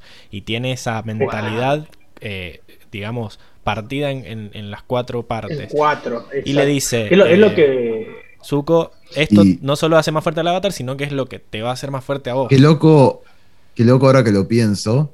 Si unimos todas las las palabras clave de los cuatro elementos y las combinamos, es muy ideal a cómo es el avatar. Es poder, solidez, libertad y cambio. Claro. O sea, tiene que ser sólido para proteger lo que hay, tiene que poder tener poder para lograr imponerse, eh, tiene que ser adaptable al cambio, como el y tiene que ser libre, no tiene que estar dominado por nadie, porque en el momento en que alguien domine al avatar, controla el mundo, básicamente. Exactamente. así que. Entonces, es, lo, es, lo, que es lo que lo que veíamos que cómo cambia mucho eh, también de, postura Sam, ¿no? Cómo ahora mm. cambió de, evitar los problemas a plantarse, que es algo que eh, cualquier persona, cualquier maestro aire capaz que vos se lo, se lo pedís y no lo puede hacer. Pero e, esto, esta, esta condición de, de ser el avatar también es que es como un chip que va cambiando, tac, tac, tac, tac, tac, va cambiando como, como si fueran personalidades aparte dentro de una misma persona, ¿viste? Esto es lo que no sabemos que, de, que del misterio de, ser el avatar, ¿no? que, ¿por, qué, ¿Por qué tiene, tiene tantas capacidades, ¿no? Como, que fueron, incluso son personas diferentes cuando quiere, ¿no? Tiene, claro, tiene el potencial, porque las capacidades las tienen que desarrollar. Pues si él se queda ahí, es el, potencial. Sí, pero creo que Diego va también al tema de que él ya ha sido en el pasado un maestro A, un maestro tierra o un maestro fuego. Exacto, yo voy, a eso voy. su persona ya lo ha experimentado y el hecho de que haya reencarnado como que le da esa facilidad de... de Exacto, a eso, a eso voy. Como que, que, va, va, puede cambiar el, chip de mentalidad de, de, ser maestro tierra a ser maestro agua, a ser maestro porque convengamos que eh, cada, cada maestro y cada, cada elemento, como decíamos, tiene su forma de ser y, su, su, forma de tanto de ver las cosas como de percibirlas. Porque vemos que, bueno, como decía Airo, los de Maestro Tierra son, son fuertes, son firmes, los Maestros Fuego son, ¿cómo se llama? Son valientes, creo que sí, ¿no? Voluntad y decisión. Voluntad, y decisión, ¿me entendés? Que, que son cosas que muchas veces son no sé si opuestas, pero sí con, que, chocan a veces contra, con las otras personalidades, ¿viste? Exacto. Entonces, eh, yo creo que acá es donde, donde va a tener que, aprender, digamos, así como cuando lo veíamos eh, intercambiar, intercalar el agua control con el aire, ahora eh, va a tener que también intercalar las formas de, de, las posturas, digamos, porque ahora eh, con el agua veíamos que era compatible con, el aire porque era flexible, era, eh, era compatible, como quien dice, con la forma de ser del aire, que es total libertad. Sí, pero se Pasamos a, una forma de ser flexible con el agua, ¿no? Pasamos a ser algo flexible y ahora pasamos a ser algo totalmente rígido, sólido. Entonces, ¿se acuerdan cuando, cuando, cuando, cuando le decían eh, el maestro Ah, y el maestro fuego, ¿cómo se llamaba? John John. John John. Que el maestro, que el maestro fuego le decía que no, era el momento de aprender el fuego porque todavía tenía que aprender agua y tierra. Entonces, ya sabíamos que era, que era como un ciclo, que era aire, agua, tierra, fuego. Y yo creo que ahora nos, nos van revelando el por qué también es así, porque ya vemos que la mentalidad del aire es totalmente libre, allá arriba desatado de todo.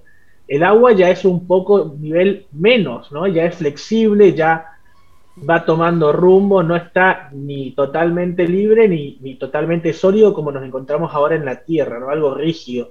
Entonces yo creo que también de ahí venía el, hecho de que sea un ciclo, ¿no? Para también poder ir moldeando la personalidad que no sea un golpe tan, tan en seco, porque son personalidades eh, formas de pensar muy diferentes. Esa, esa es la, digamos, la enseñanza del capítulo. Eh, tratar de entender algo a lo que no estás acostumbrado. Que lo hacen tanto An como Zuko, porque ahora Zuko, Airo le muestra esta, esta nueva técnica y la aprende mucho más rápido que la técnica de su propia nación que era el relámpago. O sea, como que está mucho más abierto a esta técnica porque entiende que, que es lo que le va a dar más poder, ¿no?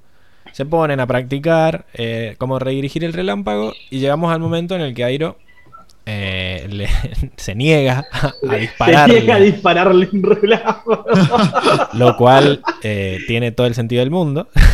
Y... Yo creo que yo creo que Airo no es top, claramente, ¿no?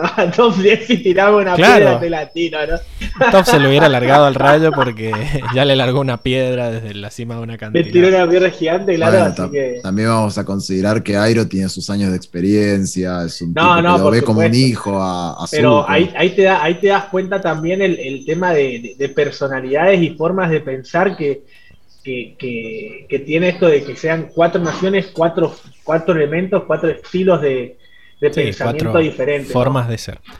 Eh, pero para mí, para mí tiene más que ver, no tanto con la forma de ser, o sea, para mí dentro de la Nación del Fuego lo harían. O sea, si fueran dos personas distintas, diría, sí, tirame el rayo, dale, o tirame una llamarada de fuego y te la desvío, dale. Pero para mí tiene que ver más con que Airo es un tipo súper sabio, esto de que tiene como una abertura parecida a la del Avatar en cuanto a las demás naciones, y porque lo ve a Zuko como su hijo, y no lo arriesgaría a tirarle un rayo. Y porque no también porque ve que, no es tan, tan habilidoso, claro, porque él, él ve que, no le salió lo del rayo, también le dijo en una parte que es, potencialmente mortal.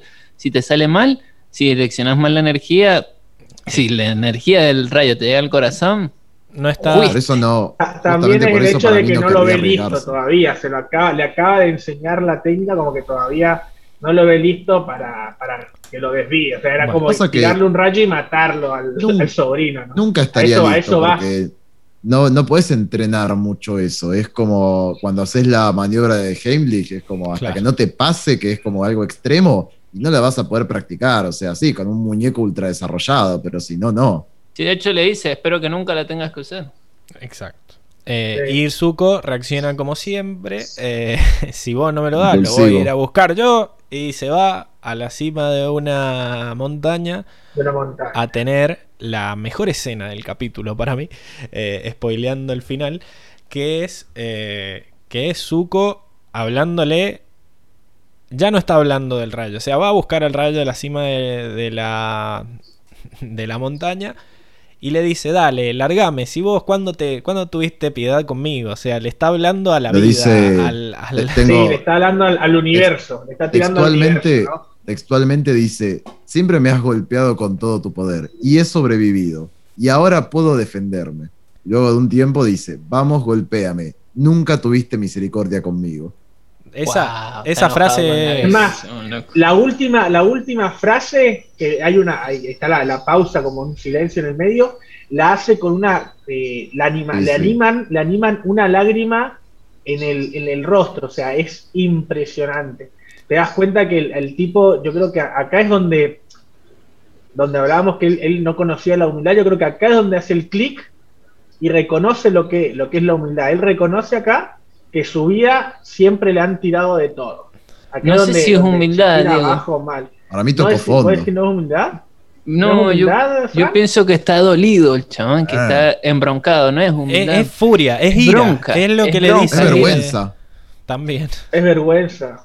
Es lo que le dice el tío de que eh, no le sale el rayo porque él no puede despejar la mente. Sigue pensando, sigue pensando en que todo lo que le pasó, que es cierto. O sea, y ahí cuando, cuando vos ves que se lo grita la nube y le dice, nunca tuviste misericordia, la, me tiraste con de todo toda la vida.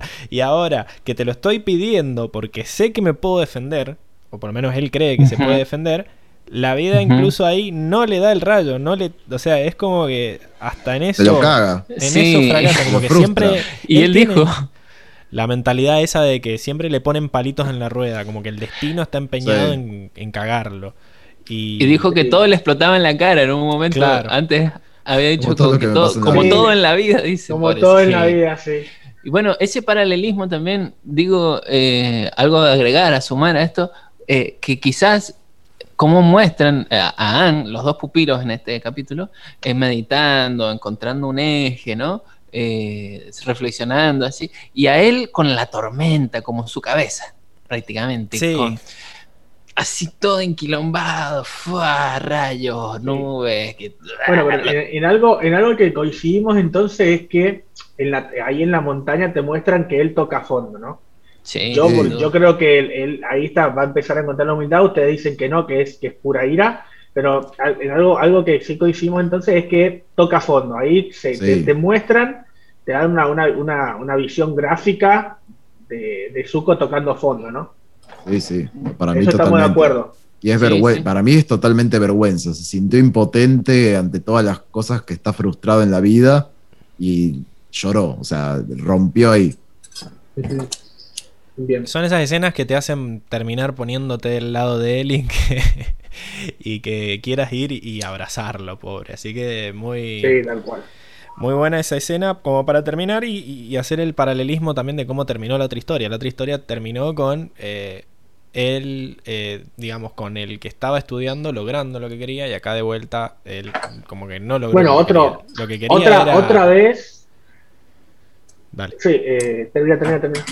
No, eso lo que quería era aprender esta técnica y ya poder defenderse de Azula y se queda con la intriga de no saber si ya la aprendió porque el tío no lo entiende, porque la, mala lluvia no me larga la, el coso. Es que en, algo, en algún punto Zuko ni siquiera sabe lo que quiere. O sea, ni siquiera para mí tiene que ver específicamente con el rayo, porque de última diría, bueno, aprendí la técnica, genial. No, él quiere demostrar que vale es el orgullo mismo. Él quiere demostrar que vale la pena porque se siente hundidísimo, justamente con mucha vergüenza. Exacto. Sí. Bueno, ahí para, terminar quería, el, quería recordar el, paralelismo con, una escena que fue la, mejor escena del episodio donde yo debuté en este podcast, que fue La Tormenta, donde vemos otra vez eh, a Ang saliendo de la tormenta, logrando, logrando salir de la tormenta y Zuko quedándose abajo en, la tormenta y acá vemos lo mismo. Sí, exactamente. Exactamente. Han, progresando y Zuko estancado. Han progresando y Zuko estancado otra vez.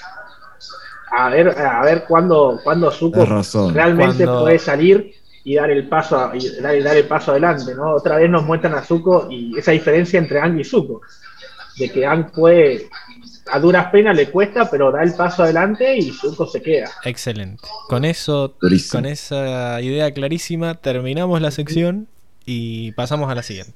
¿Les parece? Vamos a, vamos a Mundo entonces. Vamos a Mundo.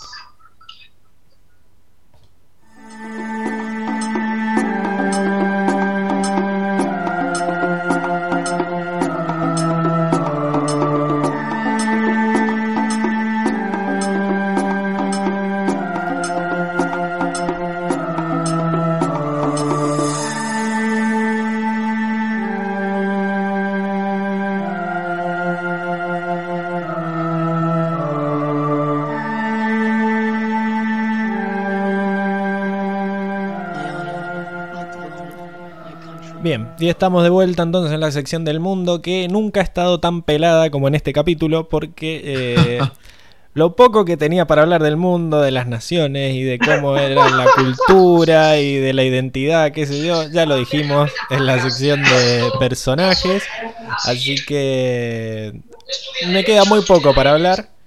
Eh, lo primero es que, bueno, vamos a empezar a mostrar las imágenes. Eh, hay? Sí. Hay locaciones, como siempre. Eh, creo que Diego se está escuchando el, tele de fondo. Ahí vemos. Em, después, lo primero que vemos es la casita esta donde estaba Airo y Zuko, que es la casita donde van a pasar todo el capítulo, digamos, que es una casa claramente abandonada, destruida, con como que le ha caído, como que o ha entrado alguien a romperla y a vandalizarla, o le ha caído un rayo, como que está totalmente destruida, la pared sin revocar, como decía Diego, todo. Em, y lo que vemos en Bueno, de hecho... Sí. Sí, a ver, pasada la imagen que creo que es lo que iba a decir. La, la siguiente imagen nos muestra que está a dos pasos de la, aldea abandonada que vimos el capítulo anterior. O sea, porque recordemos que Airo estaba tirado y inconsciente, no pudo haber ido muy lejos eh, Zuko cargando al tío. Y acá lo que pasa es que, bueno, en una sola toma que dura dos segundos nos muestran que en realidad no están, están ahí nomás de, de lo que fue el, setup del episodio anterior. Mm. Em, Después. De hecho, está bueno esto de que se haya ido Zuko, ¿no? Porque no se quedó en el pueblo dijo, bueno, me voy a alejar por si me llega a encontrar a Zula. Y tiene sentido que luego quisiera prepararse ante la posibilidad del rayo. Exacto, sí, sí, sí. Em, después lo otro que tengo es el tema de la pava que la semana pasada habíamos discutido si la pava era de madera, qué sé yo, y uno de los, argumentos que teníamos es que no podía ser de madera porque había que calentarla con fuego, y ahora vemos que en realidad para calentar el agua tiene otra pava, otra tetera, eh, que esa ya se ve más de metal, eh, y que tiene un manguito, ¿no? Como para agarrarla y con eso la saca del fuego y la sirve en la otra tetera que es para mantener el agua, no sé, eh, pero bueno. Sí, una, la de metal sería la pava, por así decir, y la otra es la tetera. Exacto, la de metal es la... Yo siempre creí que era lo mismo, las cosa.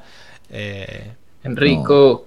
En, la, en la tetera servís el té y queda el té ahí, pero en la pava hervís el agua. Ok. Claro, la tetera de porcelana, pero no se ve. Yo no sé por qué. Yo no sé. Referencias culturales, increíble. Sí, sí, sí. Muy buena, muy, muy bien enganchado. Muy buen enganchado. Para todas las edades el podcast. Y después tenía la, parte de oh. las naciones y qué sé yo, pero bueno, ya está. Quedaba bien que habláramos de, eso cuando lo dice. No, bueno, pero podemos, podemos mencionar eh, los símbolos de cada una de las naciones. Sí, que la, mayoría ya los habíamos visto. Eh, ya lo hemos visto todo. Quizá el de la Tierra no, y le falta. Iron no tuvo ganas de dibujarle el rulito ese en el medio, que tiene un, rulito ahí arriba de esas dos como secciones que se levantan, eh, y no lo hizo. Así, pero muy buen, muy buen dibujante. Creo que el del agua tiene tres rulitos también, pero bueno, lo hizo con un palo ahí de la nada. Es muy como. Es muy parecido al collar de Katara.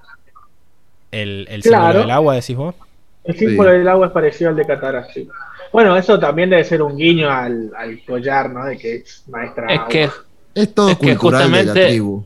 Claro, es que justamente es el collar que representa el agua. Mm. Sí, esos collares como que eran todos distintos en teoría, pero bueno, eh, claro, sí. Habíamos visto. Yo siempre entendí, yo entendí siempre eso, como que tomate, de ahí el de la nación. No sí, había muy sutiles diferencias, porque me acuerdo en el, episodio primero donde está Pacu, el de maestros del el maestro del agua control, me parece que ahí se veía bien la diferencia entre la luna y el océano. Exacto, que, eran, que eran dos círculos, pero con muy sutiles diferencias. Claro. Así que, bueno, eso, ¿no? Lo único de recalcar es el, perfecto trazo de, de, Airo para generar un círculo sin compás, a, mano alzada. Y el, dibujo de Airo también sigue. Y al revés. al revés. Y, y el ciclo. Sigue el patrón, ¿no? Sigue el ciclo El del ciclo. avatar que es agua, tierra, fuego, aire. lo- y quedan los opuestos, puestos opuestos. La verdad, muy bonito su dibujo. Y bueno, Impecable. esa es la sección del mundo. No sé un si quieren- mapa. es un mapa ese. Eh, ponerle. Eh, no sé qué. Si tienen algo más que hablar del mundo, porque quedó muy pobre esta sección, pero bueno, si no, pasamos a la siguiente. Pasemos Ah, a la no, siguiente. pasemos. No, te- no tenemos nada de. Bueno, igual no hay mucho que decir, capaz de donde estaban Ang y los eran demás. un, era un cañón, que no creo que Era sea el mismo cañón, cañón. del, del infame episodio, porque no se veía tan grande. No, no, no, no. Pero bueno, es, era un cañón que había muchas piedras y servía para hacer tierra control. Capaz, Era ideal, era ideal. ca- capaz la única locación que faltó mencionar era la laguna esa que tenía como estos Sí. cositos que parecían la cola de Momo. Que yo pensé que era la cola de Momo una de esas, pero sí, tenían esto. No, sí, igual, sí, sí, sí. Hay una escena donde Momo cae y queda la, la colita de Momo parada, pero Ah, vos decís que uno era la cola, no eran, no eran todos eh, palitos. No, era, No, era- creo que era un, claro. no, creo que era la, la gracia de esa pa- de esa escena en la que en realidad claro, Momo chiste, intenta agarrar un sapo, momento, se cae, queda la cola para arriba y que es igual a estos, no sé qué son. eh, no- Sí, estas plantas. Estas plantas que no sé qué nombre tendrán. Juncos Los iba a yuyos. decir, pero no sé. Soy Yuyo, niño. Yu- Yuyo, yo- Así Hay algo que, que. Decí Yuyo, puedes algo decir que- Yuyo, está 30 todavía. Sí, sí, sí, sí. Yuyo. Iba a decir yush- Mira, yuyo. Un buen yuyo. Con- Como Hay algo- Yuya. Como yuya. Claro, como Yuya, que se escribe totalmente diferente. Pero bueno, Pero Sí, no sí. importa, se pronuncia igual. Hay algo que no sé si lo nombraron, la palabra Shifu. ah, Sifu, Ah, eh, Ah, Sifu. Sifu. Sifu, Sifu. la que es, quiere decir ¿Alguien, maestro. ¿Alguien la en- googleó o no? Sí, Sí. quiere decir maestro en, en chino, creo. Así que por Ah, eso eh, Katara le dice, ah, a mí nunca me dijiste Sifu ahí. Una escena de celos que Que hay uno en Kung Fu Panda que se llama Shifu. también. Claro, Bueno, se no, llama pero Shifu, claro, pero, no es la misma palabra. maestro. es otra cosa. Claro. Es lo Habrá sido un mismo, guiño. Es Sí, lo mismo, guiño. muchachos. Bueno, A mí fue un guiño, sí, tiene Es lo Pasemos a la mismo. próxima sección porque esto o se sea, en realidad, a ver, supongo que al de Kung Fu Panda le pusieron Shifu porque era parecido a la Porque es maestro, ¿no? Claro, sí. Eh, Pero si claro, uno es Sifu y el otro es Shifu, me- o sea, Es lo bueno, mismo. pero es, Es lo para mismo. mí es un guiño. Para mí es un guiño clarísimo. pero Como de Kung Fu. Panda. Claro. Claro. claro, de Kung Fu Panda, porque Kung Fu no tiene nada que ver Avatar con Kung Fu Panda. Ahora- no, porque, eh, no, no, no, estamos, claro, no, no, no, claro, estamos hablando de que los de Kung Fu Panda le pusieron a ese personaje Shifu porque, era Porque es parecido una a Sifu, palabra es parecido a Sifu, claro, eso es lo que estamos Claro, maestro. sí. Claro, Ah. Sí, sí, Sí, sí. sin duda. Sí, estábamos diciendo eso con, con Fran. Pero bueno, no, no es un Este- podcast de Kung Fu Panda. Claro, este es un un podcast de Avatar, no de Este Kung Fu no. Loco, ustedes se pueden hablar de serie que ni conozco. Juego de. Tronos. El, el otro del Star Wars. El, ¿Cómo se El llama? príncipe de los dragones. Príncipe de los Dragon dragones. Me caso una cuando se hablan de eso. Bueno, está bien. Tienes razón, tienes razón, Fran. Tiene razón, Juan. Bueno, Bueno, pasemos. Vamos a la, a la pa- siguiente pasemos a la sección. próxima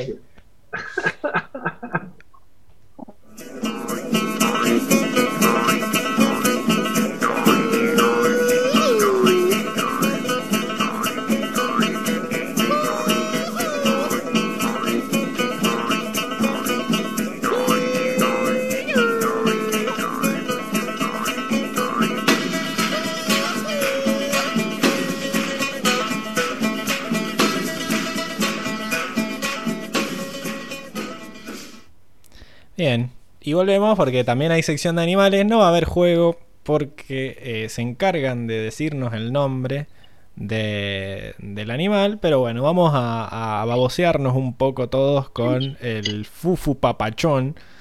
Ah, ¿Alguien lo, ¿alguien lo, lo anotó? ¿Cómo se llamaba el, el animal? Sí, sí, lo, lo acaba- Sí, acabas de el- decir. el León. No, no, fufu León papachón es el nombre del, ani- del Ah, el sí, animal, sí, pero sí, de León este Alce, de sable. especie. ¿La especie cómo se llamaba? León Alce, dientes de sable. León al siguiente sable. León alce diente de sable. Porque en realidad el, león alce diente de sable, no, este Fufu Papachón no estaba en su forma final, sino que. le falta evolucionar. Le falta evolucionar a este que ya está todo mamadísimo, eh, que es el, la madre. Que bueno, ¿qué animales se mezclaron? Obviamente el león, el alce y el, y el tigre dientes de sable, ¿no? Eh, este es un animal que mide al menos 3 metros de altura, su pelaje es marrón y tiene un hocico largo y un par de astas en forma de palma en la cabeza. Eh, obviamente todo esto sacado del el alce. Eh, su cuerpo y cola son de apariencia felina, como el león, y sus dos colmillos superiores, agrandados, se extienden más allá de su mandíbula inferior, como los tigres dientes de sable. Em, la verdad que que yo la primera vez que lo vi no me vi venir que venía la, mamá gigante después del, del, Fufu papachón. Pero bueno, era muy tierno y quería poner la fotito de, de Fufu antes de terminar este podcast para, para sentirme realizado. Estás muteado, Francia, iba a decir algo. Ahí, tendrás que haber puesto. Vamos a vuelta con el A. Oh. Lo puse recién, creo. Eh, sí, sí. Bueno, y aparecieron otros animales que no sé si lo alcanzaron a ver. Como para. ¿Sapo? Sí, apareció, iba a decir una rana. Bueno, acá vemos la, la, diferencia entre Fufu y su madre, que era mucha directamente. Y bueno, acá que veíamos esto de la laguna y este también este otro ecosistema que veíamos ahí. Y que... Ah, ahí están los, los cosos estos. Exacto. Los, yuyos. los yuyos, pero no, los yuyos son las cosas verdes. esas flores, no sé cómo se llaman, son... Alguien, por favor, si hay algún eh, botánico escuchando, que nos lo deje en los, en los comentarios. Pero bueno, esta rana era una rana. y se la quería comer, Momo parece. No, no hay mucho más que hablar. Ahí está en el otro Momo queriendo comerse a la rana que se le escapa. Lamentablemente no, no puede no vemos un asesinato en, la cámara. Y también está el, el, caballo avestruz de Zuko, que ya es como el decimonoveno cameo que hace. debe haberse ganado una platita con todos los capítulos en lo que apareció. Y bueno, esos fueron los, los animales del episodio. No pudimos jugar porque nos dijeron el nombre del animal. Y yo creo que no lo, no lo hubiéramos sacado ni a palo, creo. al, león, la parte del león no, la vi. la parte del león no. Todo lo que es grande le ponen león. Pero era alce dientes de sable. Bueno, de vuelta, otra sección cortita. Pasamos a la siguiente. A la siguiente. Vamos nomás.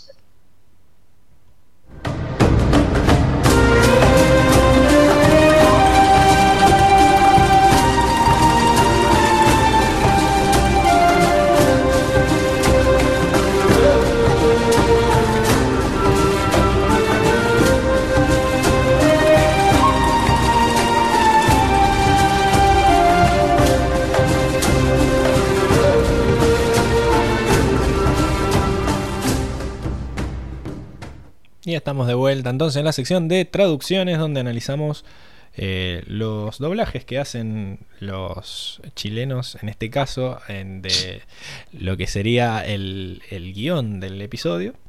Y hoy está, está variadita la cosa, no, no venimos a tirarle mm. palos ni a tirarle flores como otros, como otros capítulos. La primera es algo que se pierde directamente en el doblaje, porque si ustedes, lo que decía Frank que no le había gustado era que Toff había revoleado por los aires a Soka y después hace un chiste largo de Soca enojado, y como que hace para un lado, para el otro, y, sigue, y como que queda medio largo. En realidad, en inglés, eh, no estaba haciendo sino que estaba como balbuceando palabras enojado. En inglés estaba diciendo running around and making noises and so strange sleep lo que se traduciría como están corriendo para todos lados, haciendo ruidos, qué sé yo, y uno acá tratando de dormir. Lo decía como, eh, como entre dientes, pero se alcanzaba a entender algo, por lo menos los subtítulos decían que estaba diciendo eso. En español solo hace... Así que me parece que está mal. Medio bizarro. yo, dije, ¿qué le pasó al loco acá? Claro, porque no terminaba más el chiste encima. Sí, sí era, O sea, a mí me gustó, pero bueno, estamos juzgando la traducción y bueno, está mal, claramente. Claro, pero podrían. Yo creo que hubiera tenido el mismo significado si lo ponían, pero están haciendo ruido, ya no puede ser, es como. O sea, son, son esas cosas que yo digo, qué sé yo, me, dio risa, porque se, entiende de que el chamán está como encabronado y se va. Pero bueno, si, si nos sujetamos a que deberían haber traducido bien, y bueno, no, no lo hicieron. Sí, lo, lo que pasa es que como que tuvieron vagos y no se tomaron el trabajo de que balbucee un par de palabras con que se entiendan dos, tres, cuatro palabras. En el balbuceo va, va como piña, pero el chabón va gruñendo, va como que fue paja está, mal porque, claro, fue, fue de paja de no traducirlo y tenía que meterle dos, tres palabras y listo. Y, con eso ya le, yo ya los aprobaba, pero esto como que no, vos no aprobás a nadie, querido, porque yo tengo la botonera. Así que vos darás tu opinión. con, tres, cuatro palabras, el amo de la botonera lo aprobaba. La roca es un elemento fuerte, dice Toff. Eh, tenés que tener una postura firme y fuerte, dice, porque la roca es un elemento fuerte, haciendo una redundancia terrible. Porque en inglés dice, The rock is a stubborn element lo que se traduciría como es un elemento testarudo, un elemento terco. Y acá repitieron la palabra fuerte cuando, eh, no sé por qué. Y, encima hicieron redundancia. Así que vamos con qué mal. Uy, qué mal. Porque encima vendría es un elemento terco, como claramente como, como lo que está enseñando a ella. como que eh, ella a él. La roca es terca y no se va a mover a menos que vos te comportes como la roca y seas más terca que ella. Eso es lo que estaba queriendo decir en ese momento. Y, no lo dijeron. En español dijeron la roca es un elemento fuerte, así que te tenés que parar como una roca. bueno, está bien. Pésimo. Sí, pésimo. Después, eh, Soka estaba ahí riéndose de cómo Ang sufría en venganza de que no había podido dormir. Todavía estaba con la bolsa de dormir puesta y dice Roca 1, Ang 0. Eh, en inglés dice Rock beats Airbender, lo que querría decir que la piedra le gana al maestro aire. Que esto en realidad es una frase casi hecha que se usa cuando juegan al cachipún, como decimos acá en Mendoza, o al piedra, papel o tijera. eh, como seguro es el cachipún. Cachipún. en vez de decir piedra, papel o tijera, decís cachipún. Y, y, tirás piedra, papel o tijera. Se juega igual, solo que decís cachipún porque es más corto. De hecho, em, no sé por qué. De hecho, para, para decirlo más, hay un dato de color, ¿no? Para, para, no decir todas las veces cachipum, después se termina diciendo chipum. chipum, chipum, cuando lo querías hacer rápido, así. La, tu cara de desconcierto en este momento. La cara de, no entiendo nada. Primera vez en la vida que escucho esto. Lo sabemos, lo sabemos, por eso. Y no tenemos forma de defenderlo, además. Yo, yo quiero saber de dónde sale. se me ocurre que son sonidos tipo la, onomatopeya, tipo cachi, pum. Y el pum es por piedra seguro, el chi que está cortando, no sé, puede ser. No, pero la verdad que nunca nadie nos enseñó la historia del cachipún, habría que buscarlo en la No, no estará dicho chino o algo así. La voy a buscar. No, puede ser Puede ser Warpe, puede ser Quechua, puede ser el eh, idioma de Mapuche. Pues, yo, no saber. es indefendible lo nuestro, pero bueno. En inglés, cuando algo. O sea, en inglés como que hablan mucho en este juego, porque cuando hacen Scissor Rock Paper, qué sé yo, eh, cuando ganan, tienen que decir, la, piedra le gana a la tijera, el, el, papel le gana a la piedra, qué sé yo. Y eso es lo que se dice acá, rock beats airbender. Yo creo que en español eso no es tan común, es como que se sabe. Re larga la hacen, la hacen re larga. a nosotros nos parece largo decir piedra, papel, tijera. Nos parece largo decir cachipún. nos parece largo decir cachipún. De hecho lo decimos una sola vez, para ponernos todo el claro, y después chipum. Chipum. Eh, sí, sí. Así que creo que lo tradujeron bien a esto de Roca 1, Ang 0. Se, entendió el chiste y si lo hubieran traducido literal no lo hubiéramos entendido, por lo menos creo yo. Así que vamos con... Sí. ¡Qué bien! Después em, tenemos que eh, Airo le dice, es hora de repasar tu entrenamiento. Así en esa pose toda épica que cambian a la otra escena. En inglés dice It's time to resume your training, que quiere decir es, momento de reanudar tu entrenamiento, haciendo énfasis en que hacen mucho que no entrenan. Eh, y además de que le está enseñando cosas nuevas, no están repasando nada. Así que, bueno, este es un quema. ¡Uy, qué mal! Después, mientras Toph grita, eh, mueve esas piernas, chico débil, que queda bastante bien. En realidad en inglés le dice Twinkle Toes, que ya habíamos establecido dos episodios atrás, que Twinkle Toes era pies ligeros. Así que no me vengas ahora a cambiar el Twinkle Toes por chico débil porque tenés que mantenerte consistente con lo que ya hiciste. Así que vamos con el que mal. ¡Uy, qué mal! Después le dice Toff, eh, ese es un instrumento delicado, le dice al bastón. Y Toff le dice, no es el único instrumento delicado que tienes. Yo en un momento pensé, no sé qué pensar ahí. O sea, ¿por qué que tienes? Como que va a ir a agarrar otras cosas. Me hace, me hace acordar a la de la cola de caballo del episodio anterior. Claro, Sí. es como... mm, Un chiste más 18. Más 18, Sí, sí, claro. claramente, sí, sí, yo, sí. yo dije que es un doble Yo, pe- sentido. yo- de yo esto. pensé lo mismo. No es el único instrumento delicado que tiene. Aguantá. Eh, derrapó. Ya, musiquita. Te ponen una musiquita ahí como, de- como- No sé, que me dio mucha gracia a mí. Claro, bueno, acá en inglés dice It's not the only delicate instrument around here. Lo que quiere decir, no es el único instrumento delicado andan, dando vueltas por acá o algo así. Como diciendo que él es el instrumento delicado. Como, que, él es el un delicado, claro. Y no sé, en español quizás quería decir que como que va a ir a agarrar otros instrumentos delicados porque en ese momento se va, no sé, no, no se terminó de entender, así que me parece que no, no hicieron bueno. ¡Uy, qué mal! Como que no hay grises en este capítulo, no tuve que usar a Guido para nada, o está bien o está mal. No. Y vamos a lo que para mí es, le da el, el cierre a esto y le da la, le voy a dar como tres, qué bien. ¡Qué bien! ¡Qué Ah, bien! pero ahora tengo que esperar a que termine para ¡Qué hacerlo. bien! Porque vamos a la mejor traducción que encontré en este capítulo que es Fufu Papachón. Fufu Papachón es algo que yo diría todos los días antes de ir a dormir para ir a dormirme contento porque es algo que no puedes decirlo sin reírte. Fufu Papachón.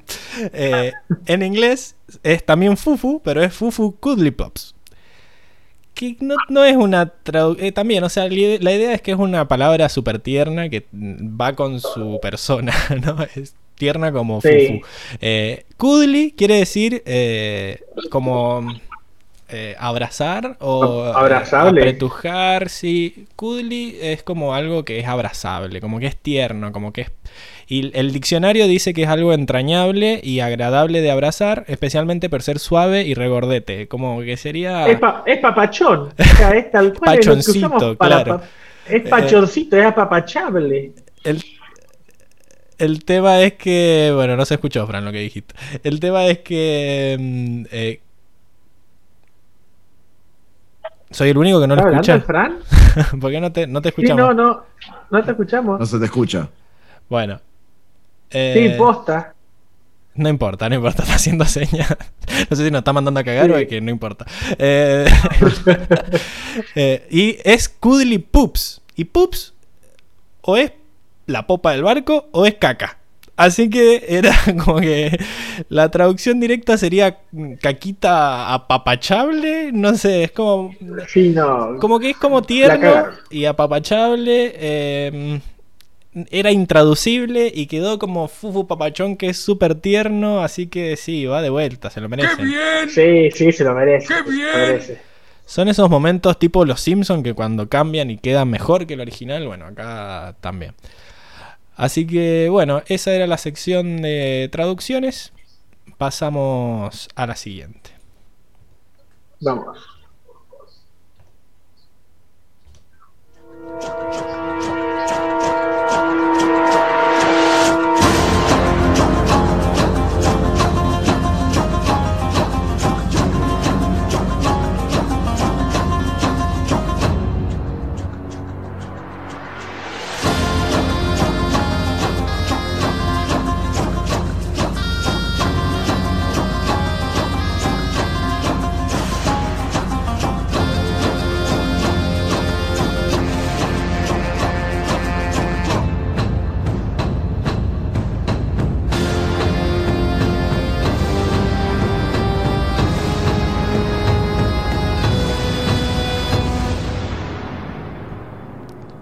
Y antes de arrancar la sección nueva, que es la de batallas, no es nueva, sino que es la que acaba de arrancar, eh, en el Ah. chat nos dice, quizás para desarnarnos un poco, Francisca, que en Chile también se dice cachipún. y podemos empezar a, a ver de dónde, de dónde sale esto, podemos empezar a, a Yo- rastrear los orígenes. Yo intent- me acabo de poner a buscar, pero no encontré buena data. Así Capaz que es, que, es del mapuche entonces, del mapungum.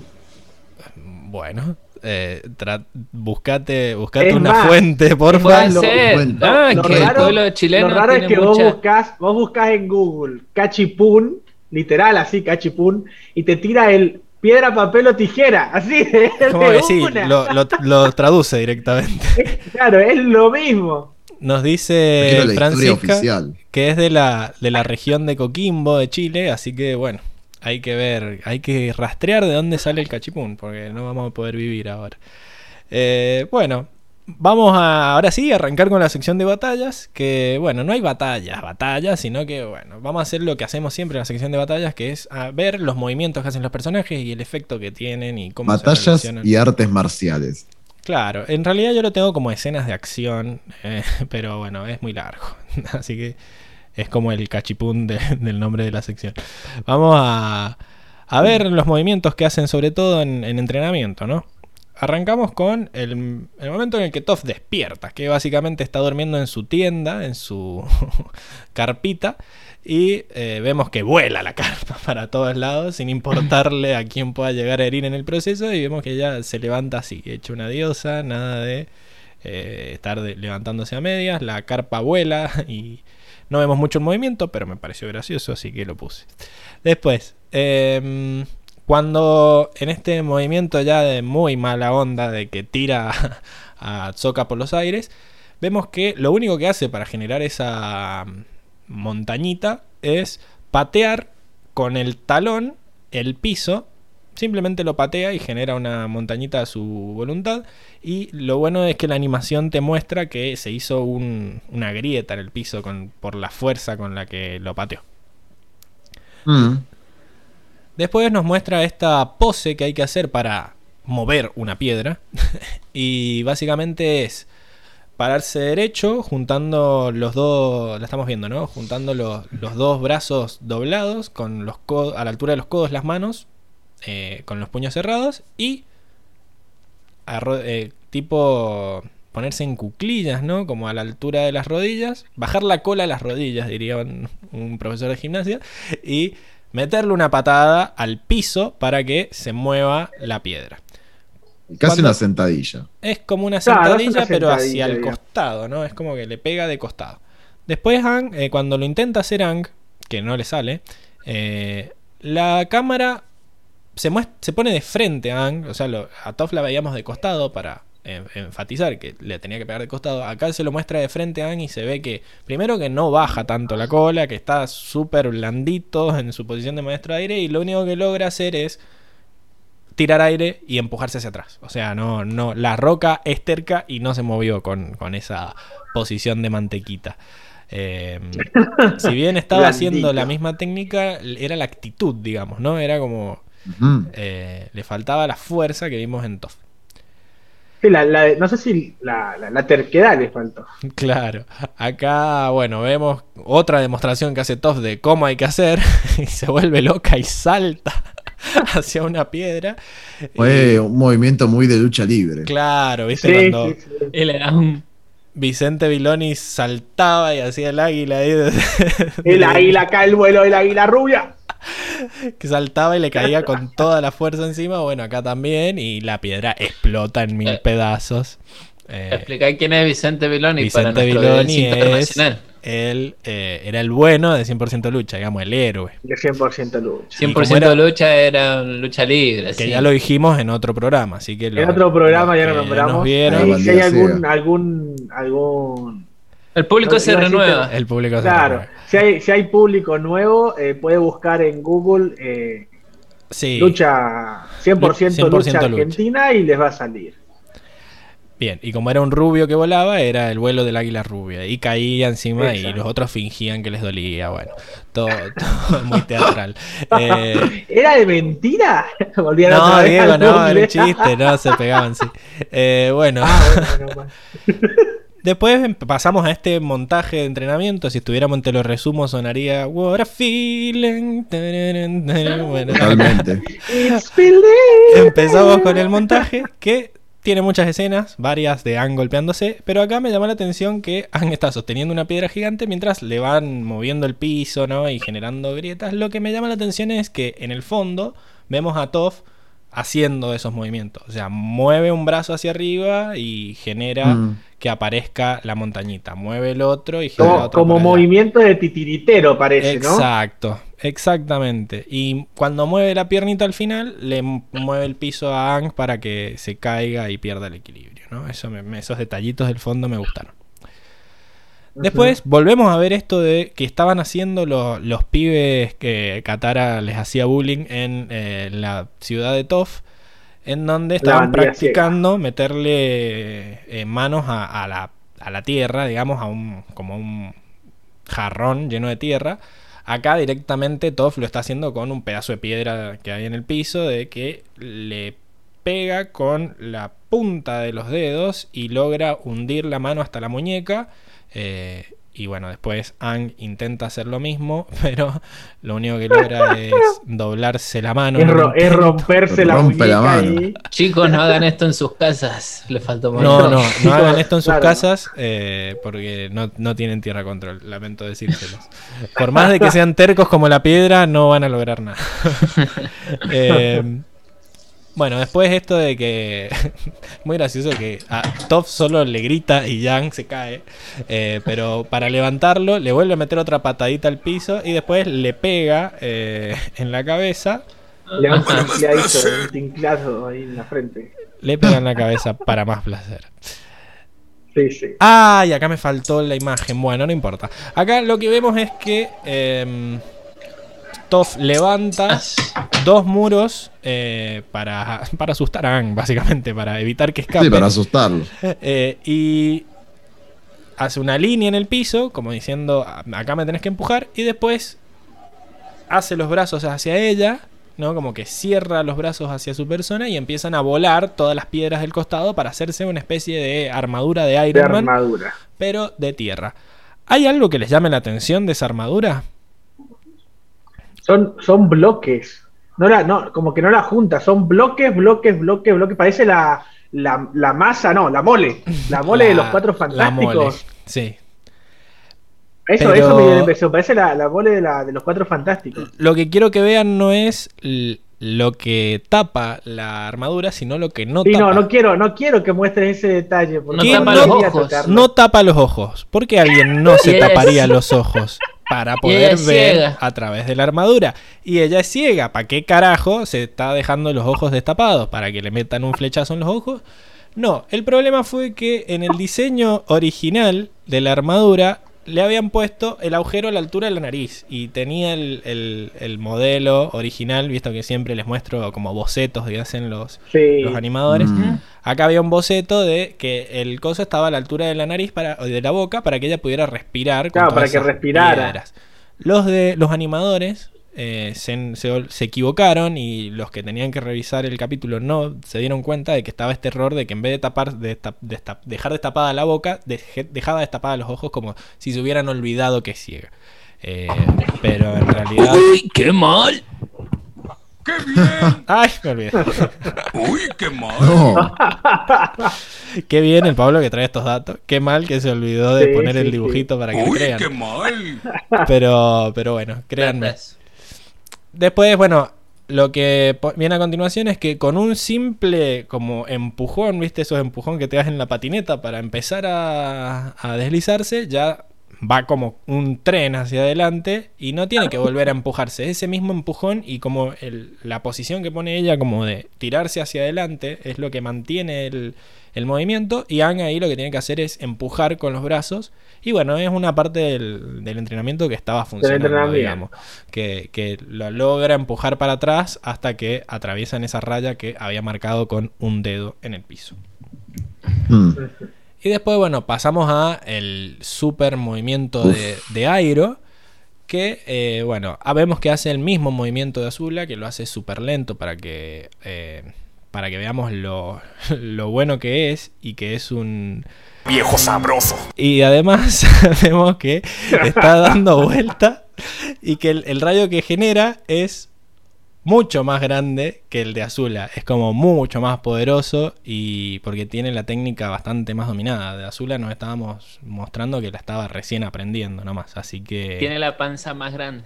también tiene el océano de chi Tiene, ese tiene el El océano océano de de chi. chi. que le permite... El chi que maneja ese rayo, ¿eh? Es impresionante. Que bueno, acá lo que Su nos chi es dice over, es que over 9000, como dicen en, en Dragon Ball. lo que hay que tener eh, en claro es que lo único que hay que hacer, que no sé si lo dijimos en todo este quilombo de, repasar todas la- las enseñanzas de Airo, que no tiene que... Ah, no, este no es.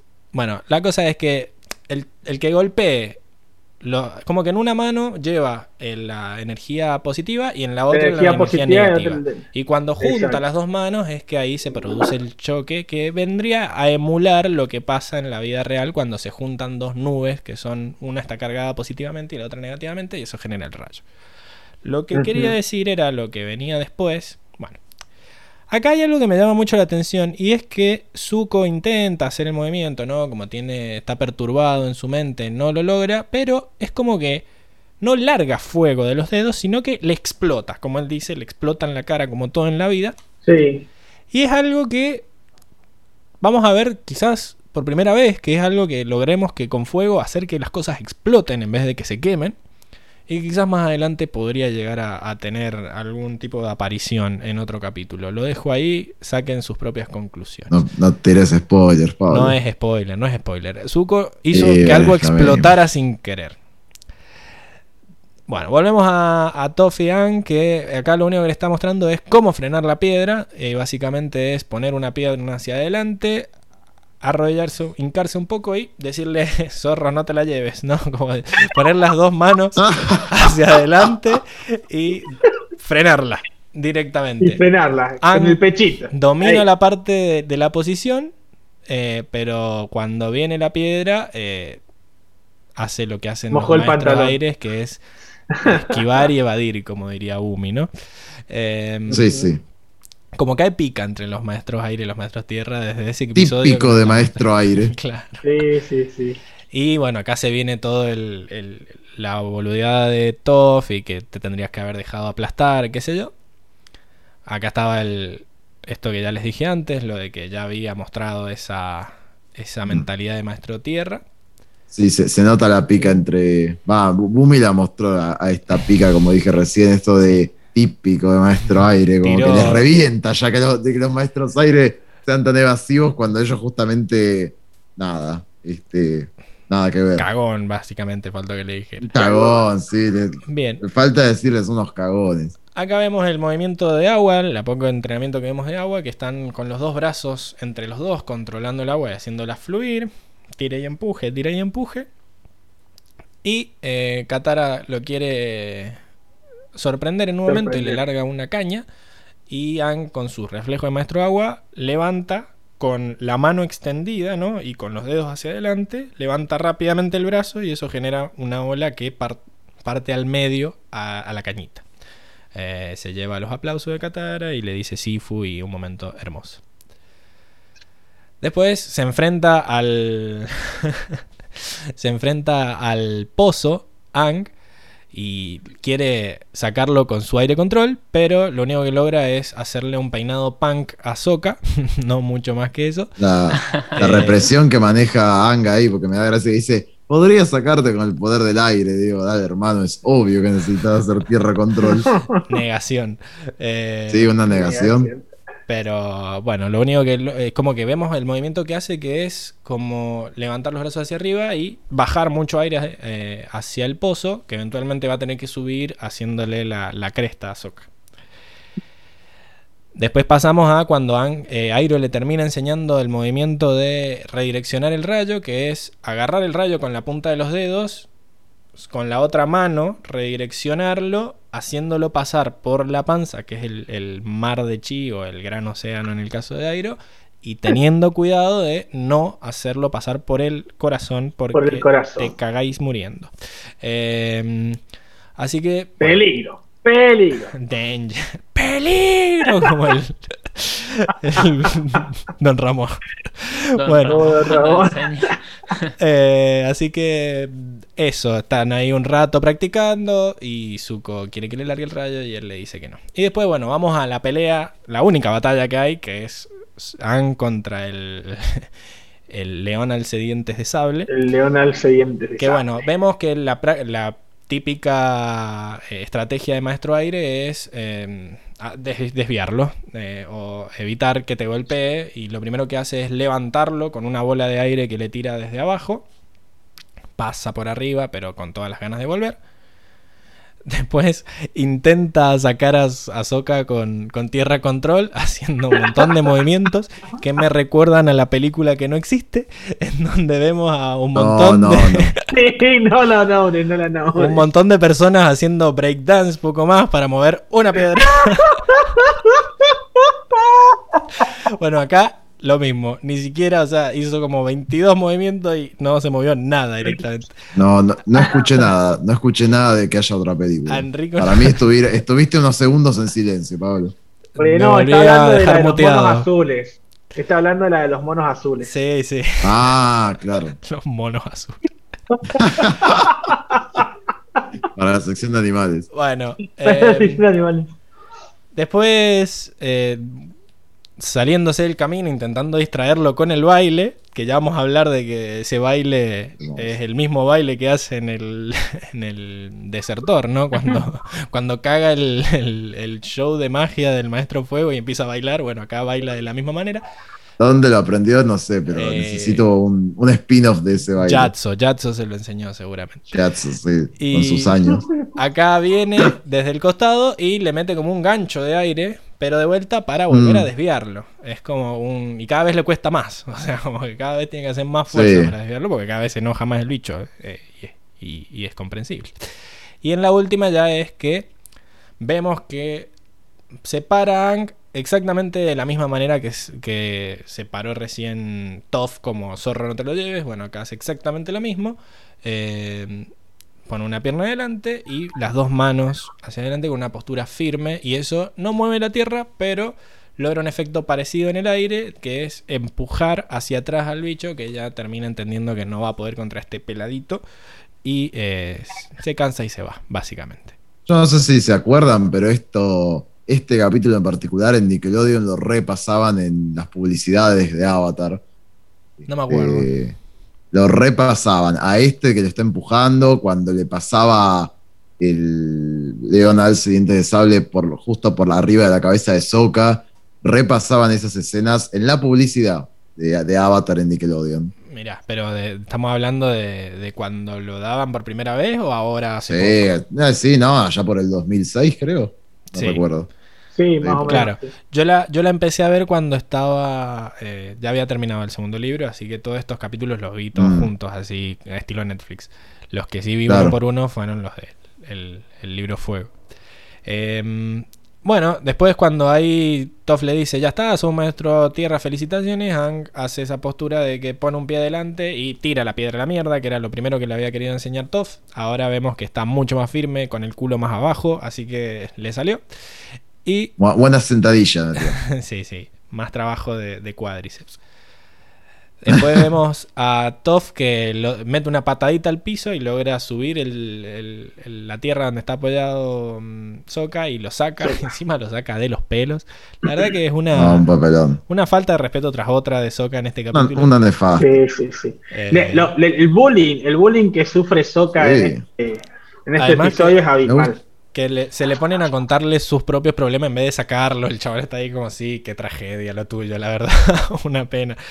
Pero bueno, ya está, sobrevivió. Y después Me encima... gusta. Dale, dale. No, no, sí, sí. No, que es la siguiente escena que cuando está diciéndole, Soca, ¿dónde estabas, Katara? qué sé yo, tuve una experiencia cercana a la muerte, qué sé yo, y viene Aang y lo interrumpe completamente, le dice, mira, Katara, ta, ta, y tira todo. Bueno, es Sí, sí. exactamente... ¡Ay, muy bien! ¡Lo Esta lograste! escena, claro, y de repente a la se mierda. No, no me, A la mierda, Sokka. pobre. No me gustó el trato que le dieron a Sokka en este capítulo. No, lo no. dije más temprano que top y la verdad que los Sí, no, en, productores, en los, los general, escritores. en general, Pero eh, fueron todos. Lo han ninguneado en este episodio, todos. ¿Cómo Todos se llamaba el director? Incluso, incluso. Yo creo que es culpa del escritor eso, que es el jefe de escritura, el Aaron. Sí, yo creo que sí. Ya le vamos a caer a ese. Ya lo- No. Uy, qué mal. Ah, pará. Quería mencionar de la escena anterior, cuando eh, le arranca de los pelos a los Pero me gusta que se hayan tomado el trabajo de que no haya sido tipo, ah, bueno, ya está todo bien, sino que Toff le dijera, che, che, pará que me parece que sos muy nuevo y lo podrías hacer mierda, deja que lo haga yo mejor. Claro. Y él le dice, sí, por favor, sin aplastarme. Como que Pero Sin aplastarme, por Me favor. parece, un, me parece un buen detalle, como que no es que moví una roca y ah, listo, ahora te hago una obvio, casa. obvio. Sí, sí, es muy consistente con todo el capítulo. Y bueno, ese era el último movimiento, así que mm, ya estaríamos. Pasamos a la siguiente sección. Pasemos a la última.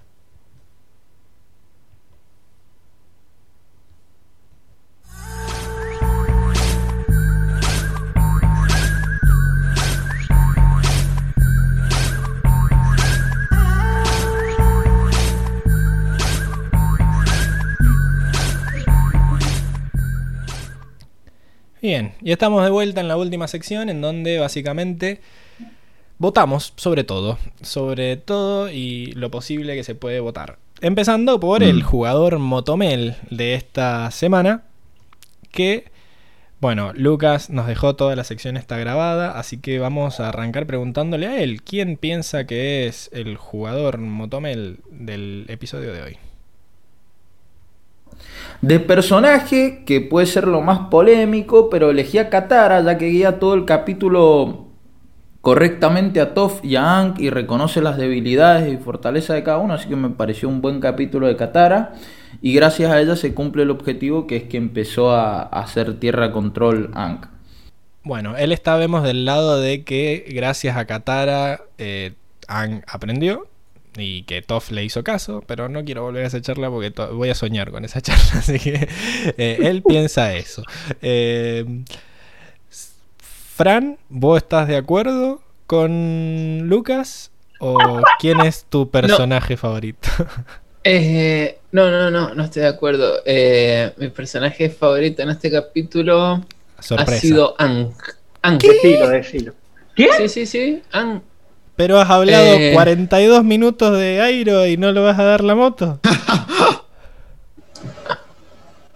ah, te hice pensarla. Me, me has hecho pensar, me has hecho pensar. Ah, es que la sabiduría que sacar. Pero Aang se superó a sí mismo, loco. Aang se superó a sí Es mismo. más, mira, te, te digo más, Fran.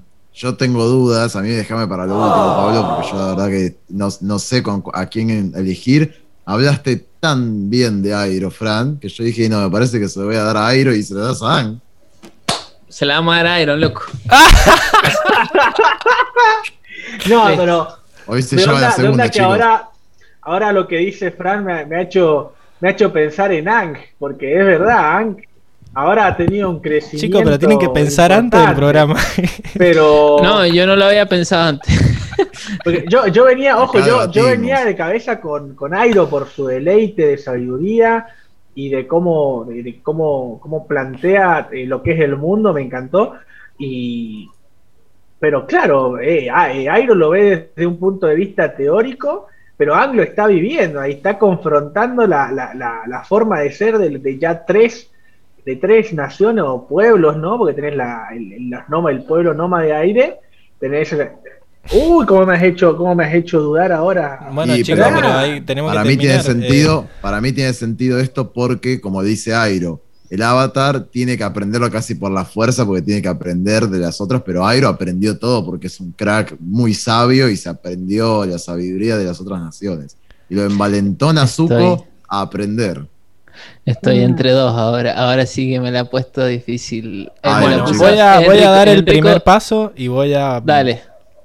Dale, dale, Pablo, a mí también. Todavía no he votado. Todavía no he votado. Me intentó convencer Fran con todo lo que dijo y todas las frases que tiró. Y para la frase está la sección de frase. Para el personaje hay que, hay que poner al que más se lució, al que es el que es el mejor jugador del partido. Y para mí, el que logró su cometido y el que aprendió la lección y el que superó las adversidades fue Ang. Así que para mí este episodio el MVP es Hank. Ahora, es cierto que lo único que me acordaba de este episodio, o cuando yo veía la serie, cuando trataba de decidirme si ver este episodio o no, lo único que me acordaba era de cómo Airo le enseñaba a redirigir el rayo a Zuko, como la escena del final. Así que es como un tema. Yo me voy a guiar más por la de el héroe del capítulo fue el que logró su cometido y aprendió lo que tenía que aprender. Así que me voy por Ang. Ya, me decidí, se lo doy a Airo. ok. Bueno, ¿querés dar tus razones o ya sentís que las diste? Me parece que están clarísimas. Más, eh, porque, ah, o sea, claramente son puntos de vista. Eh, elegir al mejor personaje. Si vamos a hablar de superación, capaz me voy a jugar con lo que voy a decir ahora, pero no, ganaría nunca Airo porque para mí es el personaje más superado, el más sabio, el que las vivió todas. Eh, Airo, la, sabiduría y la experiencia ya la tiene, no ganaría nunca, sí. Y Ang, y, como vos decís, lo que uno se acuerda del capítulo es la cantidad de data que tira Airo, tanto la, data que tira eh, textual como la no textual, digamos, la no verbal, que es, eh, no sé, la paciencia que le tiene al sobrino, esto de que se acuerde del hijo, porque no lo de, tampoco, y no, no mencionamos esto, no lo detiene a Zuko cuando dice voy a buscar mi propio relámpago. Él deja de vuelta que se vaya. Este, no es que dice, estás loco, venir para acá. O sea, el tipo sigue queriendo que su sobrino se supere, acompañándolo. Un tipazo. Fran. Pero bueno. Diego. ¿Alguien? No, no, yo. Yo creo que, teniendo en cuenta esto de. Pueden abstenerse también, si no pueden votar. sí, no, yo, yo creo que, dado que me das la opción de abstenerme, yo me voy a abstener, porque la verdad que eh, si, pudiéramos dar eh, dos MVP, eh, se los daría porque no, no me puedo decir entre uno. La verdad que no me puedo decir entre uno de ellos dos. Bueno, Fran. Este episodio. Mm, yo, mira, me pasa lo mismo que Enrico. Iron me encanta todos los capítulos que él aparece y que aparece así dando mensajes. y como, como decía él, capaz que nunca vamos a dárselo a él por lo que el chabón ya es sabio, ¿viste? Como que no, no vemos un crecimiento. Eh, pero, lo primero que me salió fue dársela por, por esto mismo de cómo superó, enfrentó sus miedos, logró hacer tierra control, que es algo que, venía buscando de hace un montón. Eh, y, y, es como un inicio, así, ¿viste? Eh, la sabiduría, me encanta la sabiduría de Iron. Yo estoy con Iron siempre, pero, pero sí se la vean a la motito. Ok, entonces vuelve a perder a en la final. Es lo primero, es lo primero que me nació, es lo primero que me nació así dársela a él. No lo había pensado, ni lo había pensado esta sección. Y lo primero que me nació fue eso. Después Enrico me hizo dudar, pero, pero sí, va para En este caso, va para Se va Ang en su tercera moto y alcanza a Azula y Soka. Así que las otras dos las había ganado, como dijimos, en el del volcán, en predicciones y en el del pantano.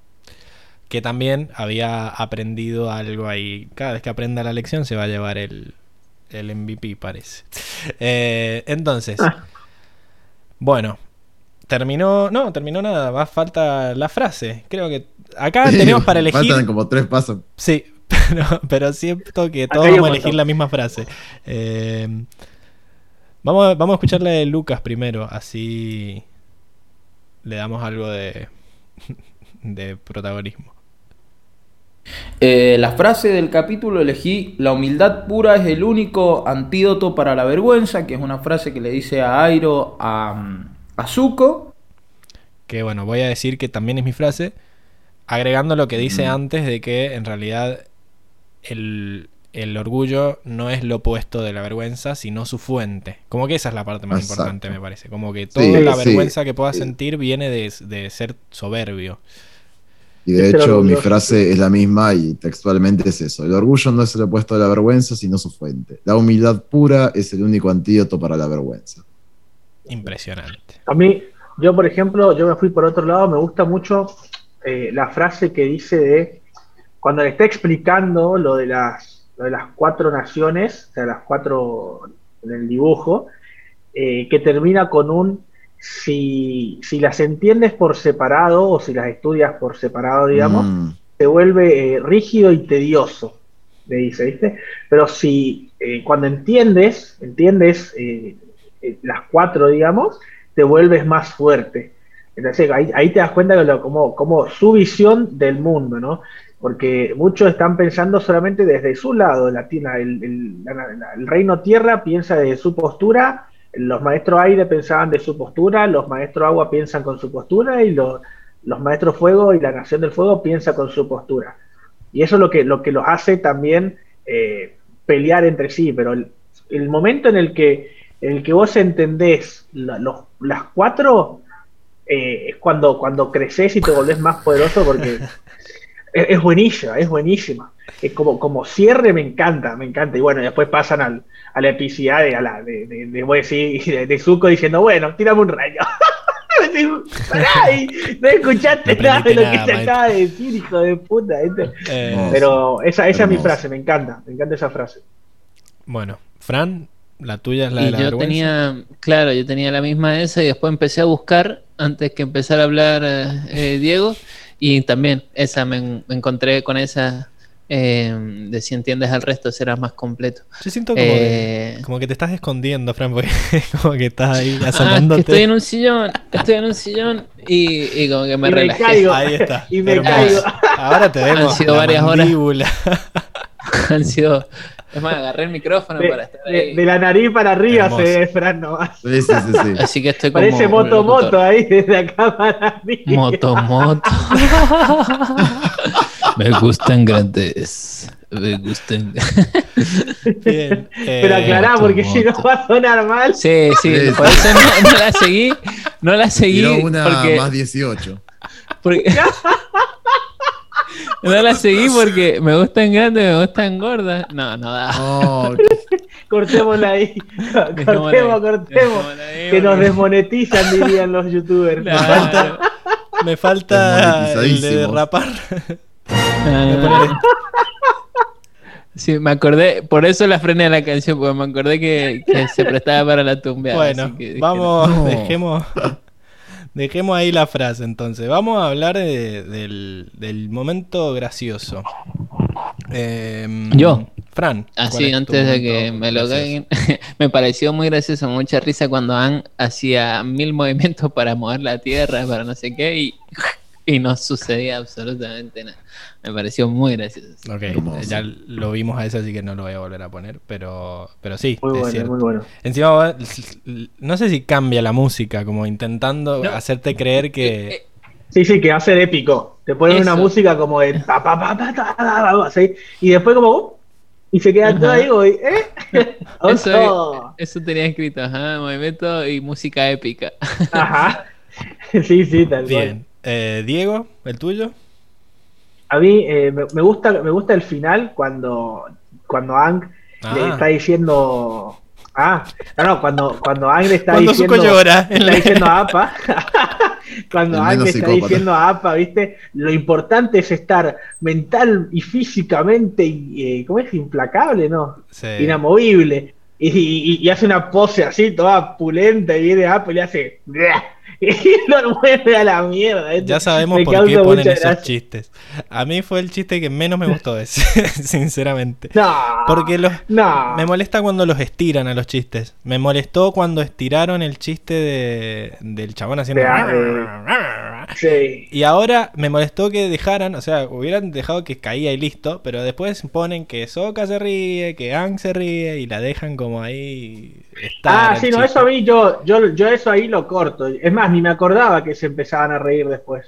No, sí, y se No, no, mi, como mi, mo- mi- demasiado. mi- mi momento gracioso así acotado, acotado es el hecho de que Ang está haciéndose pose épica, toda firme, y viene APA y, de un lengüetazo lo tira a la mierda. Ahí, ahí corta mi momento gracioso. Ni me acordaba que se empezaron a reír después. Enrico. Creo que tengo tres, pero con el que me quedo, porque tienen chistes, pero trancas, creo, durante todo el capítulo. Pero me gusta esto de que Airo tire el té de Zuko, que le parece horrible. Eso me Y, encanta. y Zuko le está hablando y el chaval hace a la mierda. Y tipo, y, sí, sí, Claro, él. tiene y todo. Es buenísimo. A mí- La tira para la la hojita cuando le vuelve a servir. Le vuelve a servir, el chabón se sorprende. No, y encima, si vemos el GIF, es como que Zuko le vuelve a servir, le da el vasito y él es como que le hace un salud, ¿viste? Como salud para que se dé vuelta. Y cuando se da vuelta lo tira. Aparte, me da mucha risa porque Zuko le estaba hablando y es tan sutil el chiste, porque es como, bueno, que pase desapercibido esto. Sí, y que la cámara esté ahí para que veas cómo lo tira y, y que lo hace tan rápido y ni se inmuta y no, no te das cuenta. Si estás ahí vos no te das cuenta, es, es hermoso. hermoso. Veamos a ver entonces cuál era el, el chiste de Lucas. Y en la sección de la bolsa de gatos tenemos como el momento eh, cómico del capítulo, el momento en el que Airo tira el té de Zuko, que lo había preparado muy mal y es muy chistoso como lo tira, realmente me hizo, me hizo reír porque hasta eh, pienso que es imperceptible cuando, si no le estás prestando atención, pues lo hace muy rápido, pero me hizo reír. Es exactamente lo mismo que dijiste, Enrico. Así que. la Tremendo. Sí, sí, Qué sí. raro esto de que coincidamos con el Lucas. Y bueno, a mí mi chiste favorito es este. Más en el- esta sección, más en esta sección. Sí, no, es que este estaba bueno, este est- estuvo, es el mejor. Otras, pero a mí los que más me hicieron reír fueron los momentos en los que Airo dice algo gracioso y se ríe, Ay, qué sé yo. Zuko está. Y te muestran, Menos porque lo 10. hacen dos, dos o tres veces, de que muestran la cara de orto de Zuko y el silencio y es como súper incómodo. A mí, los momentos incómodos me dan mucha risa. Como que- Aparte me da gracia cómo la, cómo la hacía adelante Airo. Tipo, bueno, está bien, no, no fue un Como co- la rema, como la rema. La rema, la rema, Airo. Bueno, y acá tenía preparado por si alguien lo decía, pero bueno, no, no pasó. Yo tengo dos igual, ¿eh? A ver, decime. Ah, igual creo que no tienen nada que ver. Tipo, son cosas que me dieron gracia que quería acotar. Como por ejemplo cuando Soka le dice, por favor, no me dejes solo. Que me dio mucha gracia la de, tipo que está atrapado en la roca y, y Aang le estaba esquivando. Me dio mucha gracia la desesperación de Soka. Como que Pobre, no, estaba a mí me dio mucha pena. A mí me da pena. No No, a mí te me dio risa de eso. Y, de- y después, nada, este error de traducción que dice, no es el único instrumento delicado que tienes. Ese- Claro, porque fue. Yo 18 pensé que era el único mal, mal, mal pensado que había pensado eh, que estaba. Ah, y otro más. de- me refiero ahí abajo. Sí, sí, y otro más que me da risa es este de que, nada, Toph se va eh, rompiéndole el palo para todos lados y Ang intenta Ah. meditar recaliente y le viene a cantar y dice, "Ay, dice, trato de meditar. Pobre, pobre que la Liga Qatar ahí, que nada que ver. Eh, sí, yo lo que iba a mostrar era el, el bailecito. Eh, ah, sí. y para que viéramos que es exactamente, no es el mismo, pero es como, debe ser parte de la misma coreo, el, el mismo baile que hace. Era, el- era un baile típico del- de los nómades aire. para mí. Parece, parece. Como que- no sé, me Esto me de gracia subir este y que- bajar los brazos de esa manera para mí era un movimiento típico de los nómades aire. Y es como que va diciendo, dale, dale, dale. como que, no sé, te invita a, a mover. Va echando aire ahí. Y el, y el ruidito que le ponen, ping, ping, ping, ping, que ahora no se lo pusieron y perdió mucho efecto el bailecito, creo. Sí. Y bueno, y pasamos a la, a la mejor escena del capítulo. Que bueno, me quedé sin botones en la botonera, pero Lucas decía que era el, el Impact Trueno de Airo. Eh, no sé. eh, Diego, ¿cuál era tu mejor escena? No, eh, yo voy a, a discernir con, con Lucas. Eh, la escena que, que más me gustó es la del final, la de, la de Zuko contra la tormenta. Me encanta, me encanta por lo, por lo que significa y, y el, el detallito, el detallito de la, de la lágrima al final me, me pudo. Sí, Me todo- pudo. toda la escena es genial, el guion, eh, que te dejen ver lo que el chabón, la frustración que tiene. Y, y la parte que más me gustó así cinematográficamente hablando es eh, esa, esa lágrima también. O sea, mm. eh, que el chabón mire para los costados a ver si aparece algún rayo, teniendo la esperanza y cuando ve que no tira la lágrima y, grita, porque después grita desaforadamente como que... Mm. Eh, le vuelve a fallar la vida. Así que, no, no, claramente esta es la mejor escena y es la escena que me acuerdo del capítulo cada vez que... Y son esas escenas que buscas en YouTube para decir wow y a ver qué ponen en los comentarios porque... Eh, para meter un suspiro después y decir, ah, la vida. claro, básicamente. Imagínate lo buena que es la escena que el Diego no eligió como mejor escena eh, una escena de acción. Impresionante. Sí, sí, sí. bueno, ¿estamos todos con esa escena o tienen algún otro? Yo tengo otras, así que Fran, vos mandale. Eh, me gustó mucho una escena así, digamos, está buena, representa mucho esa escena. Eh, para mí representa su estado interno, eh, esa escena por tan oscuridad, tanta tormenta. y, como una simetría perfecta entre la adentro y la afuera en él. Y también me gusta mucho, muchísimo, una escena donde Anne está arrodillado así, porque Top lo estaba como humillando, y, él estaba como cabizbajo, así como con un desaliento terrible. Y viene Katara, le toca el hombro y él la mira así y, se ven como los, rayos de luz a veces en las cámaras profesionales, en las de luz así, como, un destello. como los destellos de luz que, pues que el sol en una cámara así, eh, y ella así como que le da esperanza. Me encantó, me encantó cómo estaba dibujada, parecía de una cámara. Sí. Me encantó. Esa imitan, fue mi escena imitan las cámaras con el dibujo y eso lo hacen en varios capítulos y, está buenísimo. Bueno, a ver tus menciones honoríficas, Enrico. Sí, bueno, yo me quedaría en realidad con esta de, de Zuko del final. Sí. Y luego menciones honoríficas tengo como tres. Primero, que ya la mencionamos y ya la hablamos, el recuerdo este de Airo, de Luten, del hijo. Uh, yo no me la acordaba y la verdad que me pegó, porque yo la vi y dije, uff, la, solté porque dije durísimo, durísimo. Después, eh, bueno, la explicación de las naciones de Airo me parece algo hermoso que muestre la serie y cómo lo hace con esa sencillez. Increíble. Eh, ¿Y qué más? ¿Qué más? Espera. Eh, me gusta mucho por la música, por por la música especialmente, cuando Ang logra enfrentar a Toph y hace tierra control, la música se ve elevando y la cara de. La cara de.